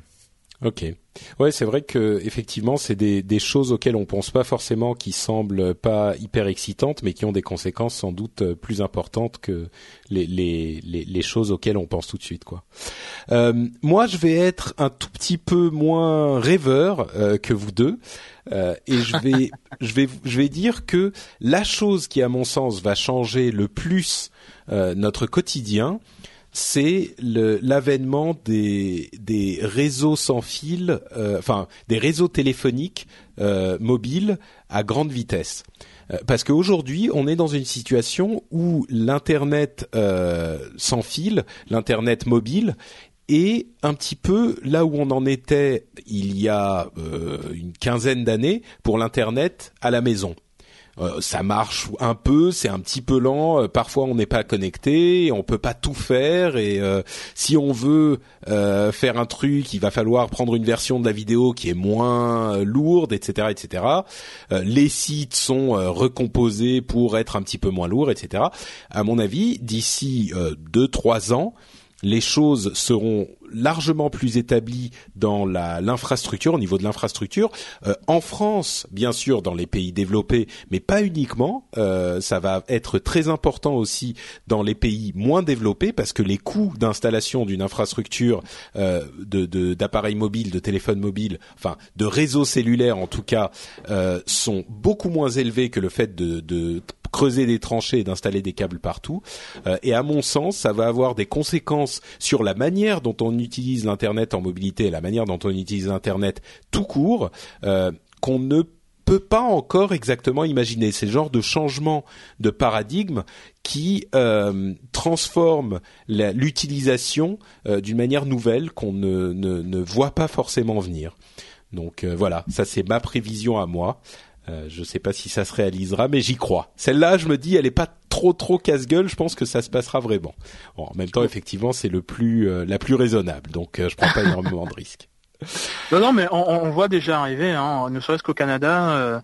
là, par exemple, j'ai un forfait data pour mon téléphone cellulaire de 8 gigas, donc pour 60 dollars. Donc c'est très. Est-ce que c'est de, la, de la 4G C'est de la 4G, ouais. D'accord. Et tu sens une différence notable? Ça te transforme ton expérience? Non, enfin c'est surtout le, le, le, rapport qualité-prix quand on voit qu'on a de hmm. plus en plus de data. Finalement, tu parlais de, de, de on est obligé de reformater les données pour que ça hmm. puisse euh, rentrer dans les tuyaux de la 3G. Maintenant, je peux me permettre de regarder bah, du Netflix, par exemple, sur euh, sur mon téléphone cellulaire. Je peux regarder un film complet. Hmm. C'est quelque chose qui était inimaginable il y a, il y a quelques années. Et donc euh, et en HD quoi. Donc c'est c'est on va clairement dans cette direction en tout cas. Donc je te rejoins tout à fait. Oui. Alors pour moi, pour du euh, pour 30, parce que j'ai euh, j'ai le contrat depuis très très longtemps chez AT&T. Pour 30 dollars, j'ai data illimitée. et depuis qu'ils ont ils ont lancé LTE, j'avais fait quelques expériences donc de download en je veux pas dire en conduisant, mais en étant dans des voitures. et le plus haut que je suis monté, c'est 38 mégas down et 9 mégas up sur Broadway à New York. Oh là là. Mais c'est ça qui est, c'est ça qui change vraiment, c'est que ces nouvelles normes sont tellement rapides qu'on n'a même plus vraiment besoin d'être connecté, d'être connecté en filaire. Donc, on passe d'un monde où Internet c'est un ordinateur posé sur un bureau euh, et connecté par un fil, et avec un réseau local et chacun doit avoir, tu sais, son sa son adresse IP sur le serveur DHCP machin, ou un monde où tous les appareils sont connectés eux-mêmes et sont individuels. Euh, et, là, on rejoint un petit peu ce dont tu parlais, Jeff, avec l'Internet of Things, parce que euh, ce genre d'utilisation nouvelle auquel on pense pas forcément, euh, c'est ça, ça se concrétise, enfin ça se s'imagine très bien quand on parle de d'appareils, du type d'appareils qui vont bénéficier de ces connexions. Euh, on peut se dire que un téléphone mobile, c'est ce qu'on a aujourd'hui, donc il va avoir la même chose plus rapide, mieux connecté. Mais on peut tout à fait imaginer que n'importe quel euh, objet pourrait avoir lui aussi sa connexion. À partir du moment où on n'a pas besoin d'être connecté à un réseau sans à un réseau Wi-Fi par exemple, et où euh, tout le monde peut avoir une connexion euh, rapide et pratique et simple, on peut avoir un Fitbit qui est connecté à Internet, on peut avoir nos pompes qui sont connectées à Internet, Internet pour compter le nombre de fois, qu'on, le nombre de pas qu'on a pris. on peut avoir la plante qui est connectée à Internet ou la voiture qui est connectée. à Enfin, tu vois, les, les possibilités deviennent je, viens de faire un test. Je suis dans un coin assez pourri de Palo Alto en termes de, en termes de couverture. Et j'ai 14 megs down, 8 megs up. Ah, c'est bon. Bon, tu m'as, tu m'as. Tu m'as dégoûté. Je pense qu'il est temps de conclure cette, et, euh, à la, et à la maison, Et à la maison, j'étais, l'autre jour, j'ai fait un test, j'étais à 32 et 6. Euh, Ce qui est exactement, en fait, ma bande passante sur, euh, sur Comcast. Donc, comme tu le sur dis. Sur le, le, le, câble, quoi. Sur le câble, ouais. Euh, alors derrière, ce qu'ils font euh, pour éviter d'avoir des gens qui ne qui mettent un modem euh, LTE et qui ne prennent plus de, de câble, c'est ils mettent un cap à 5 gigas et si jamais tu vas bouffer 5 gigas dans, dans le mois, tu vas tu vas être throttle donc ils vont te diminuer en fait ta vitesse. La vitesse, parce que la, la, cap euh, la cap sur sur Comcast c'est 250 gigas, ils vont passer à 300 gigas. Et donc comme tu le dis, un truc intéressant pour moi, c'est que les États-Unis étaient vraiment en retard en termes de, de bande passante, euh, de performance de nos réseaux, et en fait, c'était un des avantages, je pense, de l'Europe euh, par rapport aux États-Unis, c'est que euh, on regarde ce que fait euh, Free ou ce que faisait Free ou les différents opérateurs français. Il y avait il y avait juste plus de bandes passantes brutes qui étaient disponibles. C'était la, la, blague de, de mes enfants quand, quand ils allaient chez ma mère, qui à Tours avait trois fois plus de bandes passantes que nous à Palo Alto. Mais c'est fini ça, c'est fini. Aujourd'hui, on a on a plus de bandes passantes au niveau câble et surtout on a beaucoup plus de bandes passantes au niveau des, des téléphones. Ce qui veut dire que on va être capable de développer des applications qui vont utiliser cette bande passante à partir du moment où elle sera disponible partout. Quoi. Ouais. Écoute, c'est un, un, avenir que je pense assez radieux dans tous ces domaines. Donc, euh, je suis impatient de nous, de qu'on se retrouve dans quatre ans pour euh, voir qui avait raison et qui avait tort. Je pense qu'on aura tout oublié de tout ça d'ici là, mais euh, en, tout cas, on aura des choses intéressantes à discuter à ce moment-là. J'en suis sûr aussi. Bah, écoutez les gars, on pourra toujours dire, mais c'est pas vraiment ce que je voulais dire. oui, c'est ça. non, mais attends, mais parce que quand je disais ça à ce moment-là, dans ce contexte. Bon, en tout cas, euh, je vous remercie chaleureusement tous les deux d'avoir été là. Finalement, on a fait presque une demi-heure, hein, comme quoi, euh, comme toujours, on fait plus long qu'on pensait. On pas s'arrêter. Euh, on sait pas s'arrêter exactement. Euh, je vous remercie donc tous les deux. Euh, Yann, je sais pas quand quand te réentendra dans l'émission, mais je suis sûr que ça sera à un moment que ça arrivera. Hein tu, restes un ami fidèle et, et, et euh, originaire de l'émission. Bah écoute, euh, c'est noté. Non, c'est c'est juste le décalage horaire qui, euh, qui pose un énorme problème. donc je, t'assure que dès que le décalage horaire est, est, résolu, euh, je suis en train de bosser dessus là, mais dès que c'est résolu, qu'on passe à trois heures de différence, je reviens. On, on, on, on, demandera, tu sais, on va être en train de travailler pour changer le, la zone euh, horaire de Montréal. Ça marchera bien. Ah ben voilà. Ou celle de Paris. Exactement. Euh, Et Jeff, euh, donc tu seras à, le web, euh, j'imagine, le, le, 7, 8 et 9 Oui, oui, je suis euh, à le web, c'est le 345. Euh... C'est le Attends. Ouais. Oui, non. Attends, les 3, 4, 5 Non. Euh, 4, 5, 6, pardon, 4, 5, 6. Ah oui, c'est ça. Ouf. J'ai une bêtise. 4, 5, 6. Je suis à, oui, je suis à Paris le 3, euh, le matin chez Microsoft, l'après-midi à Sitecamp et après je parle devant des étudiants euh, des startups de la Silicon Valley. Et après donc le web pendant trois jours euh, pour parler bah, Internet of Things, euh, parler euh, Quantified Self. On aura Fitbit sur scène, ce qui est la première fois à Paris, donc euh, super excité. Cool. Et puis, euh, bah, un, j'espère qu'on pourra se croiser, Patrick. ah bah oui, oui bien sûr. Moi, j'y serai aussi, hein, de toute façon, donc. Donc peut-être qu'on se fera un petit segment comme on l'avait fait l'année dernière. Tout à fait. Euh, et puis autrement, bah, je serai euh, à pied d'œuvre pour euh, notre prochain rendez-vous tech le 17 décembre. Exactement. Eh ben écoutez, je vous remercie tous les deux, je vous fais deux grosses bises et je vous souhaite une bonne fin de journée dans votre monde merveilleux où la 4G est, est meilleure que chez nous. Et je vous déteste un peu. Où elle existe tout court. Hein. Ouais, exactement. Allez, merci ciao. à tous les deux et à Allez, très ciao. vite. Ciao. Et nous voilà donc dans la dernière partie de ce rendez-vous 100. Euh, D'ailleurs, cette euh, petite plaisanterie a été évoquée sur Twitter plus d'une fois.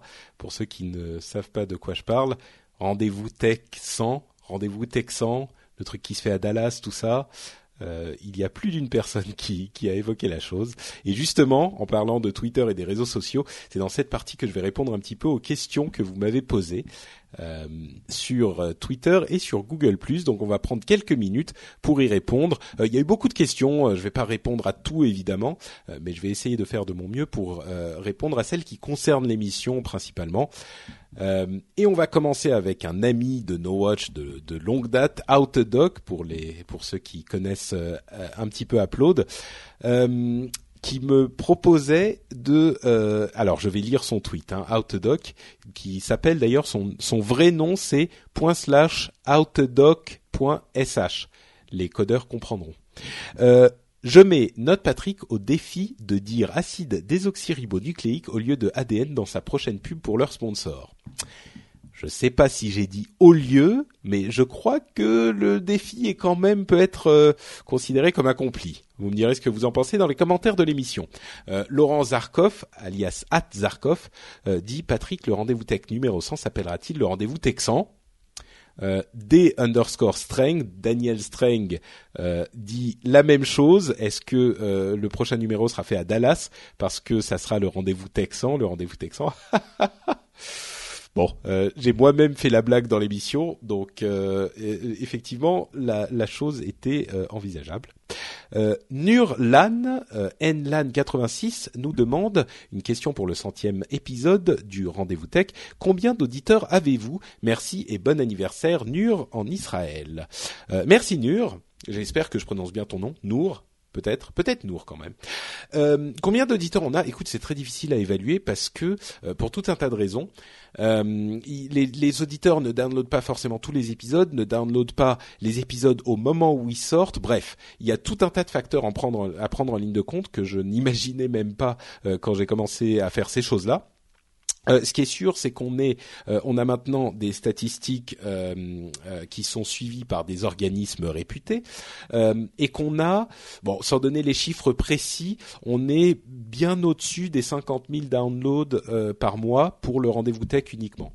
Euh, donc bon, voilà, c'est quelque chose qui est pas, qui explose pas les compteurs, mais qui est largement respectable. Euh, voilà. Bon, en gros, c'est oui, c'est quelque chose qui est pas du tout, pas du tout honteux par rapport à d'autres émissions anglophones qui font euh, beaucoup plus, mais euh, qui ont un public évidemment beaucoup plus large. Euh, donc plus de 50 000, largement plus de 50 000, c'est quand même pas mal du tout. bien sûr, c'est tous les épisodes du mois. Hein. Jason Burn, at YA5UZ, qui se lirait sans doute Yasuz. Euh, note Patrick, question pour le rendez-vous de Tech 100. Quel est l'avenir réaliste du podcast en France? Point d'interrogation et ailleurs. Alors ça, l'avenir euh, du podcast en France, bon, forcément, nous chez No Watch, euh, on y croit un petit peu. Hein. On y croit au sens que on pense qu'à un moment ou à un autre, on va réussir à en vivre. Euh, donc que l'avenir est professionnel. quelle est la formule exacte Je sais pas. quand ça va arriver, je sais pas. Ce qui est sûr, c'est que pour le moment, on n'y est pas encore. ça frémit euh, ça commence à se concrétiser un petit peu, mais c'est énormément de travail et c'est pas du tout à un niveau où on peut compenser le travail qui est accompli. On va dire les choses comme ça. Euh, ce qu'il y a, c'est que le podcast est pour moi un moyen de, de parler aux gens avec un média qui était traditionnellement réservé à des grosses euh, organisations, euh, donc la radio ou la télévision hein, entre guillemets, euh, un moyen de parler aux gens sans avoir besoin de sortir des, énormes moyens financiers et des énormes infrastructures. Donc, ça veut dire qu'on peut parler à des passions parler à des choses qui vont être des, des, des centres d'intérêt de niche. Euh, on parle du, du rendez-vous tech par exemple ici, donc ça, il va pas y avoir forcément en France un public monstrueux qui va vouloir écouter euh, deux heures, une heure et demie ou deux heures de tech euh, toutes les deux semaines ou même toutes les semaines si on passe à, à une fois par semaine un jour.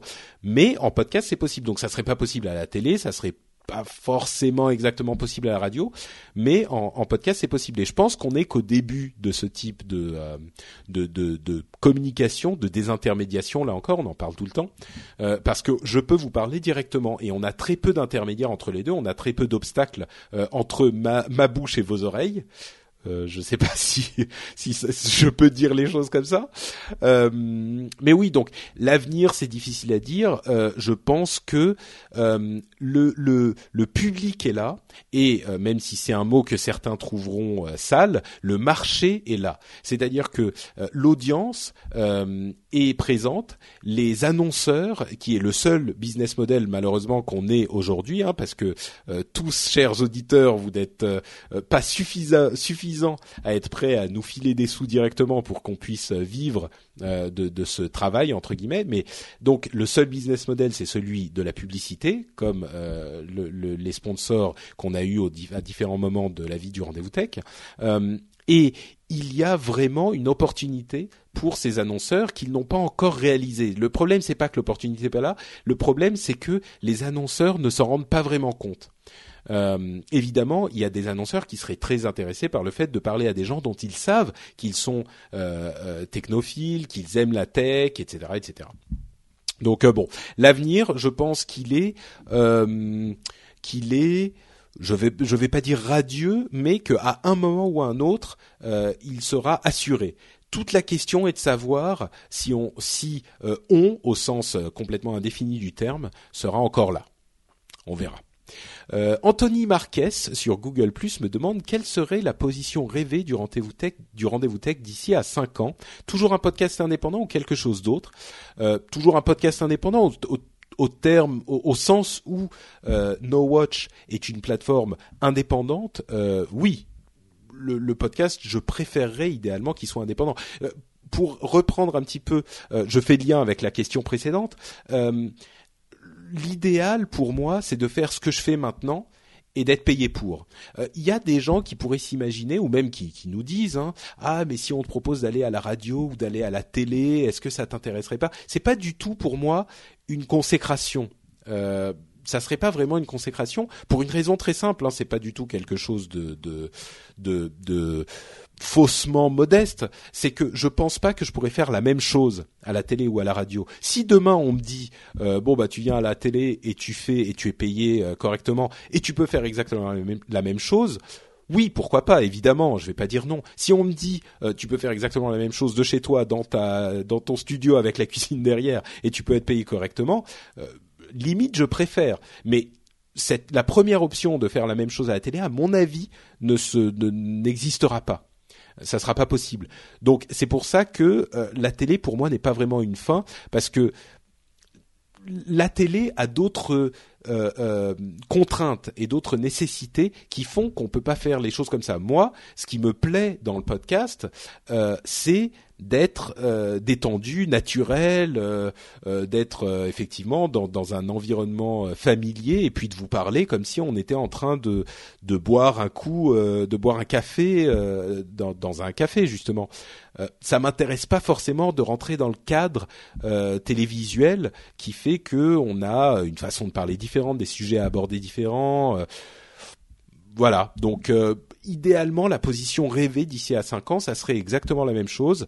Alors, si on parle de position rêvée, en faisant des millions de brousoufs, euh, disons que si jamais je peux être déjà payé suffisamment pour en vivre, un salaire normal, ça serait, oui, ça serait vraiment rêvé.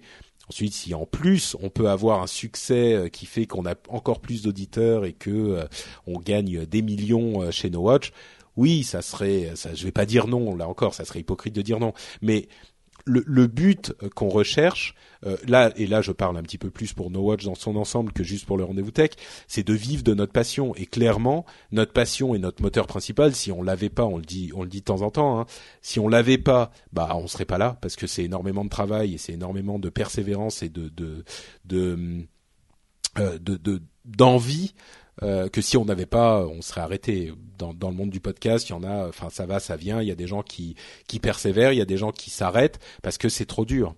Euh, bon, enfin trop dur, euh, on n'est pas à la mine non plus, hein, n'exagérons pas. Euh, bon, question suivante. Alexandre Plisson, toujours sur Google+, qui me demande euh, vous voyez-vous animer le rendez-vous tech toute votre vie euh, Par corollaire, comment votre fiancé vit vos absences répétées pour le rendez-vous tech et vos autres podcasts? Je tourne la tête vers ma fiancée, qui, en rit un petit peu de cette question. Bah, bah, alors, je vais répondre à la première, à la deuxième question d'abord. bah, mon cœur, comment tu vis mes absences répétées pour toutes ces émissions? elle répond je fais mes propres trucs dans mon coin. Euh, donc voilà, bah, elle le vit plutôt bien visiblement. Euh, de toute façon, je pense que l'important c'est que euh, avant qu'elle ne devienne ma fiancée, elle était au courant de mon mode de fonctionnement, elle était vraiment au courant de mes passions, que ce soit les podcasts ou d'autres choses, et elle sait qu'effectivement ça prend un petit peu de temps. donc elle n'a pas été surprise de, de, ça non plus. elle a acheté le package et, et donc elle s'en jusqu'à maintenant, elle s'en plaint pas trop. Euh, je pense pas que ça changera, mais on verra. Euh, donc non, effectivement. Et puis, je pense qu'on reste quand même. Je, je, reste relativement raisonnable. On passe aussi énormément de temps ensemble. Je pense que j'ai toujours eu. Là, on parle de ma ma vie, euh, peut-être. Enfin, mais mais ma vie. Je raconte ma life. Euh, mais puisque tu poses la question euh, et que j'ai demander des questions un petit peu plus personnelles, c'est le jeu aussi. Euh, J'ai toujours eu une réaction un petit peu épidermique. Euh, pour avec le concept des couples vraiment complètement fusionnels et encore euh, avec ma fiancée on est vraiment très très proches enfin je veux dire on vit dans un dans un studio et on est tout le temps ensemble on est on est collés l'un à l'autre mais quand quand il y en a un qui veut faire un truc ben il fait son truc et l'autre vit sa vie euh, donc euh, oui, l'idée la, la, qu'il faille absolument passer toute sa vie euh, absolument collés l'un à l'autre et que quand quelqu'un fait quelque chose sans euh, l'autre c'est un scandale ou quand il y a des jalousies un petit peu euh, maladives qui ressortent oui voilà tu étais en train de faire ça ou enfin du, du mec comme de la nana hein. c'est quelque chose que je comprends mal et donc je le vivrai mal et je pense qu'on est un petit peu similaire de ce point de vue. Euh, quand elle, elle a des choses à faire, elle les fait. Quand moi j'ai des choses à faire, euh, je les fais. Et puis le, le, reste du temps, qui est quand même la majorité du temps euh, généralement, eh ben on est ensemble, on regarde des séries, des séries, on bouffe, on fait plein de trucs, on s'amuse et voilà. Et donc on vit quand même une vie clairement commune, quoi. Euh, donc la première question c'était vous voyez-vous animer le rendez-vous tech toute votre vie? Ouf, alors franchement, j'en sais rien. Toute ma vie, ça fait un peu long. Euh, ça fait déjà quatre ans. Euh, je sais pas. Je me vois pas vraiment arrêter dans l'immédiat. Peut-être. Bon, il y a d'autres émissions que j'adorais et que j'aurais voulu continuer. Mes émissions anglophones dont j'ai parlé de temps en temps. Euh, le Phileas Club et le et le le, le Movilicious et puis avant ça mes émissions sur World of Warcraft que vraiment je ne voulais pas arrêter. Euh, et puis certaines par la force des choses certaines parce que il fallait que je que je, je trouve euh, de l'espace euh, pour faire d'autres choses. J'ai été obligé de les arrêter. Donc peut-être le rendez-vous tech un jour mais je suis tellement immergé dans la tech c'est vraiment quelque chose qui m'intéresse en plus, enfin, je veux dire, au-delà, même si je faisais pas le rendez-vous tech, ça m'intéresserait toujours autant. Et l'autre composante de cette histoire, c'est que j'adore euh, m'entendre parler et donner mon opinion.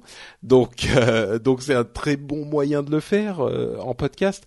Donc, toute ma vie, c'est un peu long, mais pour le futur visible, for the foreseeable future, je pense que oui, je serai encore en train d'animer le, le rendez-vous tech. Toute ma vie, je sais pas. Question de Gilles Baum, Baum, Baumgart, Baum. Je sais pas, Baumgart. Bref, sur Google+. Euh, quelques questions en vrac. Euh, faut-il coucher pour entrer euh, dans No Watch euh, Je sais pas. Je crois pas. Euh, en tout cas, moi, c'est pas, ça fait pas partie des tests. Pardon? Ma fiancée dit non. Euh, bon, en même temps, c'est pas moi le seul qui, qui gère qui rentre dans No Watch ou pas. Peut-être que d'autres euh, personnes de No Watch euh, demandent des, des, ce type de service. Je sais pas. Euh, bon, euh, bon, évidemment non. Qui, qui, gère le casting? En fait, c'est assez. Euh, c'est un petit peu au feeling là encore. Il y a des émissions qu'on entend euh, et qui nous plaisent et qu'on approche pour savoir si ça les intéresse de, de rentrer chez No Certaines disent oui, certaines disent non. Euh, il y a des, un formulaire sur le site euh, qui vous permet de proposer votre votre émission à No Watch et sur lequel on est souvent très en retard et je m'en excuse par avance. Euh, donc il y a une série de questions et puis ensuite on écoute les émissions et on vous recontacte toujours euh, pour vous dire si oui ou non on pense que qu'on voudrait intégrer l'émission à No Watch. et et souvent, enfin moi en tout cas je le fais toujours, je pense que tout le monde le fait. Euh, si on estime que l'émission est pas tout à fait mûre ou correspond pas à nos, notre ligne éditoriale, euh, on explique pourquoi, ce qu'on en a pensé, les qualités et les défauts de l'émission. Donc euh, voilà, on essaye d'être un petit peu euh, exhaustif dans nos analyses. Euh, mais bon, donc qui gère le casting? Il n'y a pas vraiment une personne. Euh, c'est principalement les, les fondateurs originaux de No Watch. Donc il y a Cédric Bonnet, Jérôme Kainborg, Christophe Ponsol et moi. Euh, et, évidemment, tout le monde peut amener sa contribution à l'édifice. Quoi, on est quand même euh, un petit peu collégiaux. J'allais dire collégial, on est collégiaux dans, dans, l'émission et dans la gestion euh, du, du, groupe, euh, même si effectivement il y a un noyau dur qui est composé de ces quatre personnes euh, principalement. Euh, vous semblez bien vous entendre, mais quels ont été les clashs liés à une divergence d'opinion tech dans la team qui organise le rendez-vous tech ou Upload euh, bah, La team qui organise le rendez-vous tech, c'est un petit peu moi tout seul. Donc euh, ce que je dis et, et se, se, passe. Évidemment, il y a Jeff et Yann, mais on s'entend, on s'entend toujours très bien, mais ils sont pas euh, impliqués dans l'organisation euh, de l'émission. Donc euh, la question se pose pas vraiment là. Euh, dans Upload, là, bien sûr, on est vraiment un groupe de quatre très très proches euh, qui organisons l'émission tous ensemble. Euh, mais bah, il n'y a pas vraiment eu de, de divergence d'opinion. Il n'y a pas eu d'engueulade, quoi. Euh, on a cette chance. C'est pas toujours le cas. Hein, c'est pas toujours avec le cas avec tout le monde. Parfois, les chemins se séparent. Euh, c'est, c'est, ça peut arriver partout et c'est arrivé dans notre cas chez No Watch aussi, hein, avec différentes personnes. Mais euh, pour Upload, on a cette chance qu'on s'entend très très bien. Euh, c'est il n'y a pas vraiment ni d'engueulade ni de gros désaccords. Quand il y a un changement à opérer on en discute. Euh, moi parfois il y a une chose que je à laquelle je tiens vraiment euh, que je veux vraiment changer.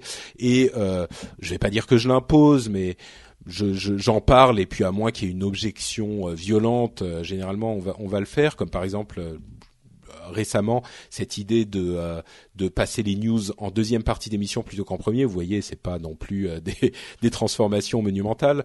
Euh, l'équipe Cédric plus Jérôme a, a pensé judicieux de passer l'émission en audio euh, de manière un petit peu plus, oh, pardon, en vidéo de manière un petit peu plus régulière pour Upload.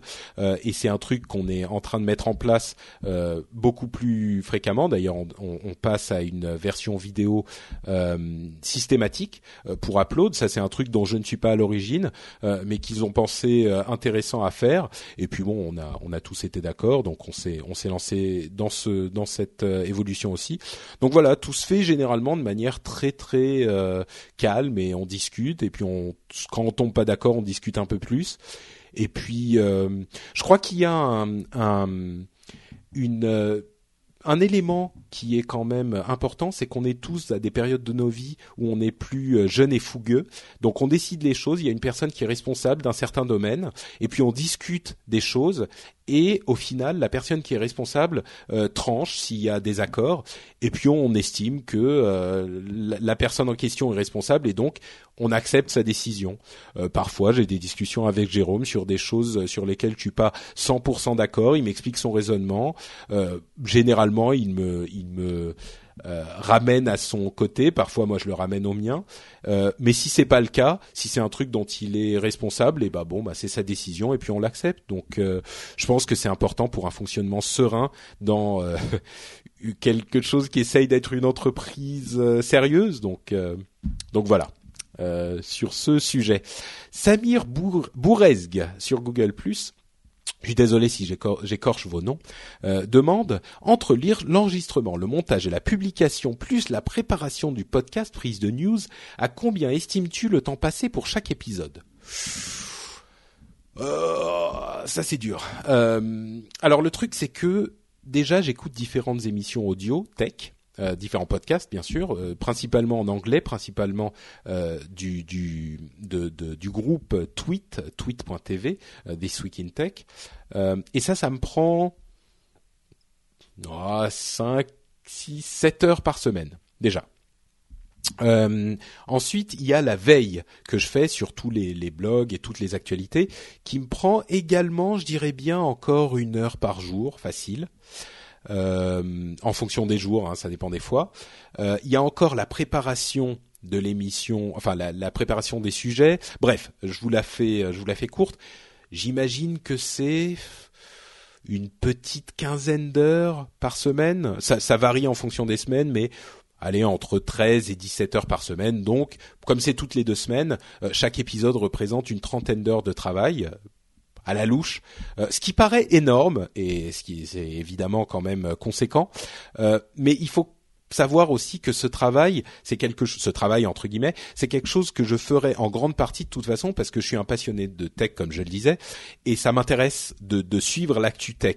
Donc J'avoue que parfois, quand j'ai 100, 100, articles dans mon flux, dans mes flux RSS sur mon iPad, j'ai pas toujours envie de les lire et si je faisais pas le rendez-vous tech, euh, je, passerais à la trappe sans doute euh, régulièrement. Euh, il y a un jour où je me dirais bon, je m'en fous, Marc Allred, tout est lu et c'est bon.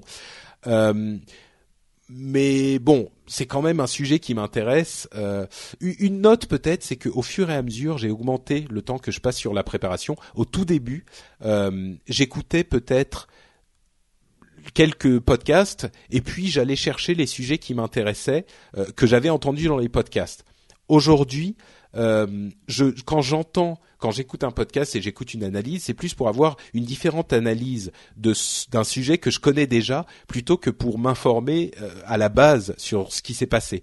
Donc, en gros, le, le, volume de travail que je fournis pour cette émission a énormément augmenté euh, avec le temps. Donc, bon, voilà, je ne sais pas si ça répond exactement à la question, mais euh, en, gros, c'est ma réponse, monsieur. Euh, est-ce que euh, toujours de Samir, est-ce que un rendez-vous tech vidéo est prévu? Alors déjà, il faudrait que je relance les lives. C'est des questions de, de, de matériel. à terme, oui. Les lives, certainement. La vidéo, peut-être. Il faudrait. disons que pour des questions de, de d'agrément d'utilisation et euh, pour des questions de, de viabilité, euh, il est bon d'avoir l'audio et la vidéo. Certaines personnes préfèrent l'audio, certaines personnes préfèrent la vidéo. Et en gros, euh, avec le rendez-vous tech, si on n'a pas une partie vidéo, comme avec tout podcast, c'est un petit peu scoopé d'un, d'une audience, d'un public potentiel. Alors, le, la question principale, je pourrais faire un podcast euh, en vidéo demain avec ma tête, mais ça, c'est pas intéressant. Il faut préparer euh, l'émission avant, avoir des sujets intéressants à montrer, des choses à montrer en vidéo, et ça, ça demande beaucoup de travail. Euh, avec Upload, par exemple, on l'a fait et ça demande à, Cédric euh, et, Jérôme aujourd'hui qui s'occupent de la partie vidéo, euh, évidemment, un travail supplémentaire et un travail qui est assez important. Donc bon, c'est c'est pas forcément évident de le mettre en place, mais c'est toujours quelque chose que j'ai euh, dans le coin de la tête. Et effectivement, moi, idéalement, euh, il faudrait que la plupart des, enfin, il faudrait, j'aimerais que la plupart des émissions audio aient aussi une composante vidéo, comme encore une fois, ils le font chez chez Tweet, Tweet, euh, chez This Week in Tech aujourd'hui, toutes les émissions euh, du réseau euh, de Léo Laporte ont une composante vidéo. C'est ce vers quoi on aimerait tendre euh, à terme également chez, chez No Watch, si ça devient possible un jour. Adrien Our demande quand est-ce que vous ferez des lives sur un hangout euh, public Google euh, Ça arrivera peut-être là encore, c'est cette question vidéo. Pour le moment, les lives, c'est plus parce que euh, machin mise à jour euh, Mountain Lion et problèmes qui en qui en qui s'en suivent que pour une question de volonté. Donc et les hangouts sont une une solution intéressante. Plusieurs plusieurs personnes s'en servent, notamment je sais que Niptech s'en sert de temps en temps, etc. Donc oui, c'est quelque chose qu'on qui, qui est pas du tout euh, inenvisageable. Euh, il y avait euh, beaucoup d'autres questions, des questions d'Alexandre Plisson, de Jérémy Combet, de Renaud Debray, de JF Simon, de Sébastien Durietz et d'autres encore que je ne cite pas ici. mais je pense qu'on va conclure quand même à peu près maintenant parce que l'émission est déjà relativement longue et puis euh, il est un petit peu tard ici à la maison. Euh, et, et, je pense que je vous ai assez embêté avec toutes mes questions et mes réponses euh, et mes monologues. il y avait un tout petit peu d'actu tech à traiter, mais à vrai dire, on est bien tombé pour l'épisode 100 parce qu'il n'y en a pas énormément.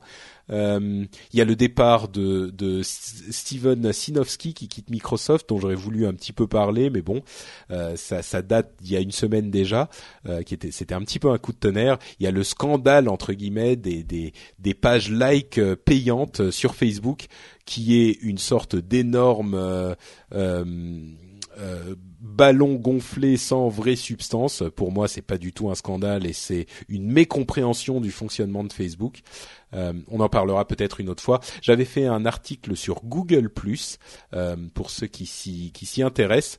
Euh, allez voir sur ma page Google et j'explique un petit peu ce scandale entre guillemets, encore une fois, euh, du, du like payant de Facebook. Si ça vous intéresse, vous pouvez aller y jeter un coup d'œil et je vous y encourage.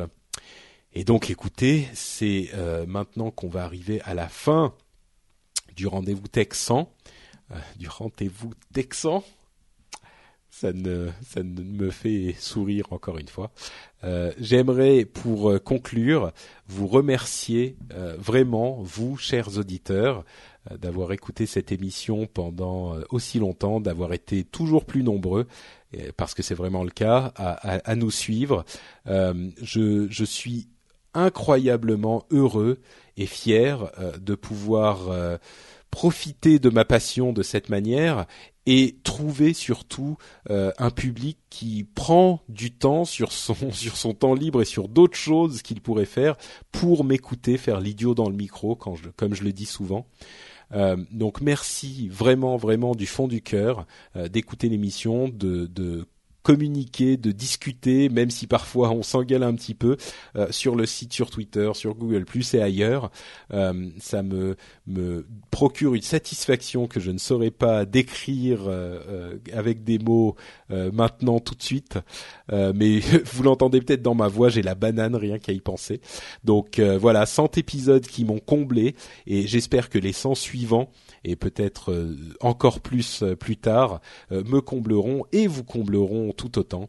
Donc un grand merci à vous tous et puis comme toujours, on se donne rendez-vous dans deux semaines pour un autre épisode. On sera sans doute, comme on disait avec Jeff, en direct de le web, donc peut-être un petit décalage avec la publication de l'épisode, mais on sera là, n'ayez crainte.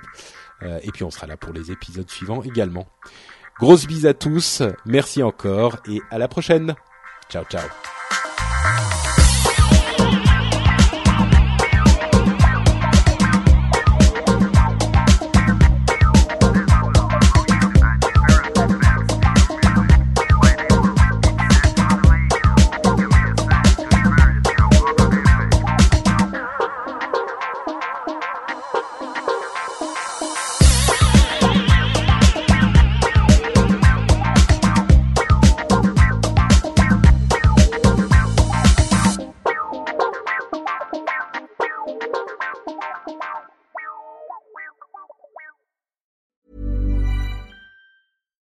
Deserves the best, and there's no better place to shop for Mother's Day than Whole Foods Market. They're your destination for unbeatable savings, from premium gifts to show-stopping flowers and irresistible desserts. Start by saving 33% with Prime on all body care and candles. Then get a 15-stem bunch of tulips for just $9.99 each with Prime. Round out Mom's menu with festive rosé, irresistible berry chantilly cake, and more special treats. Come celebrate Mother's Day at Whole Foods Market. Normally, being a little extra might be a bit much, but not when it comes to healthcare. That's why United Healthcare's Health Protector Guard fixed indemnity insurance plans, underwritten by Golden Rule Insurance Company, supplement your primary plan so you manage out of pocket costs. Learn more at uh1.com.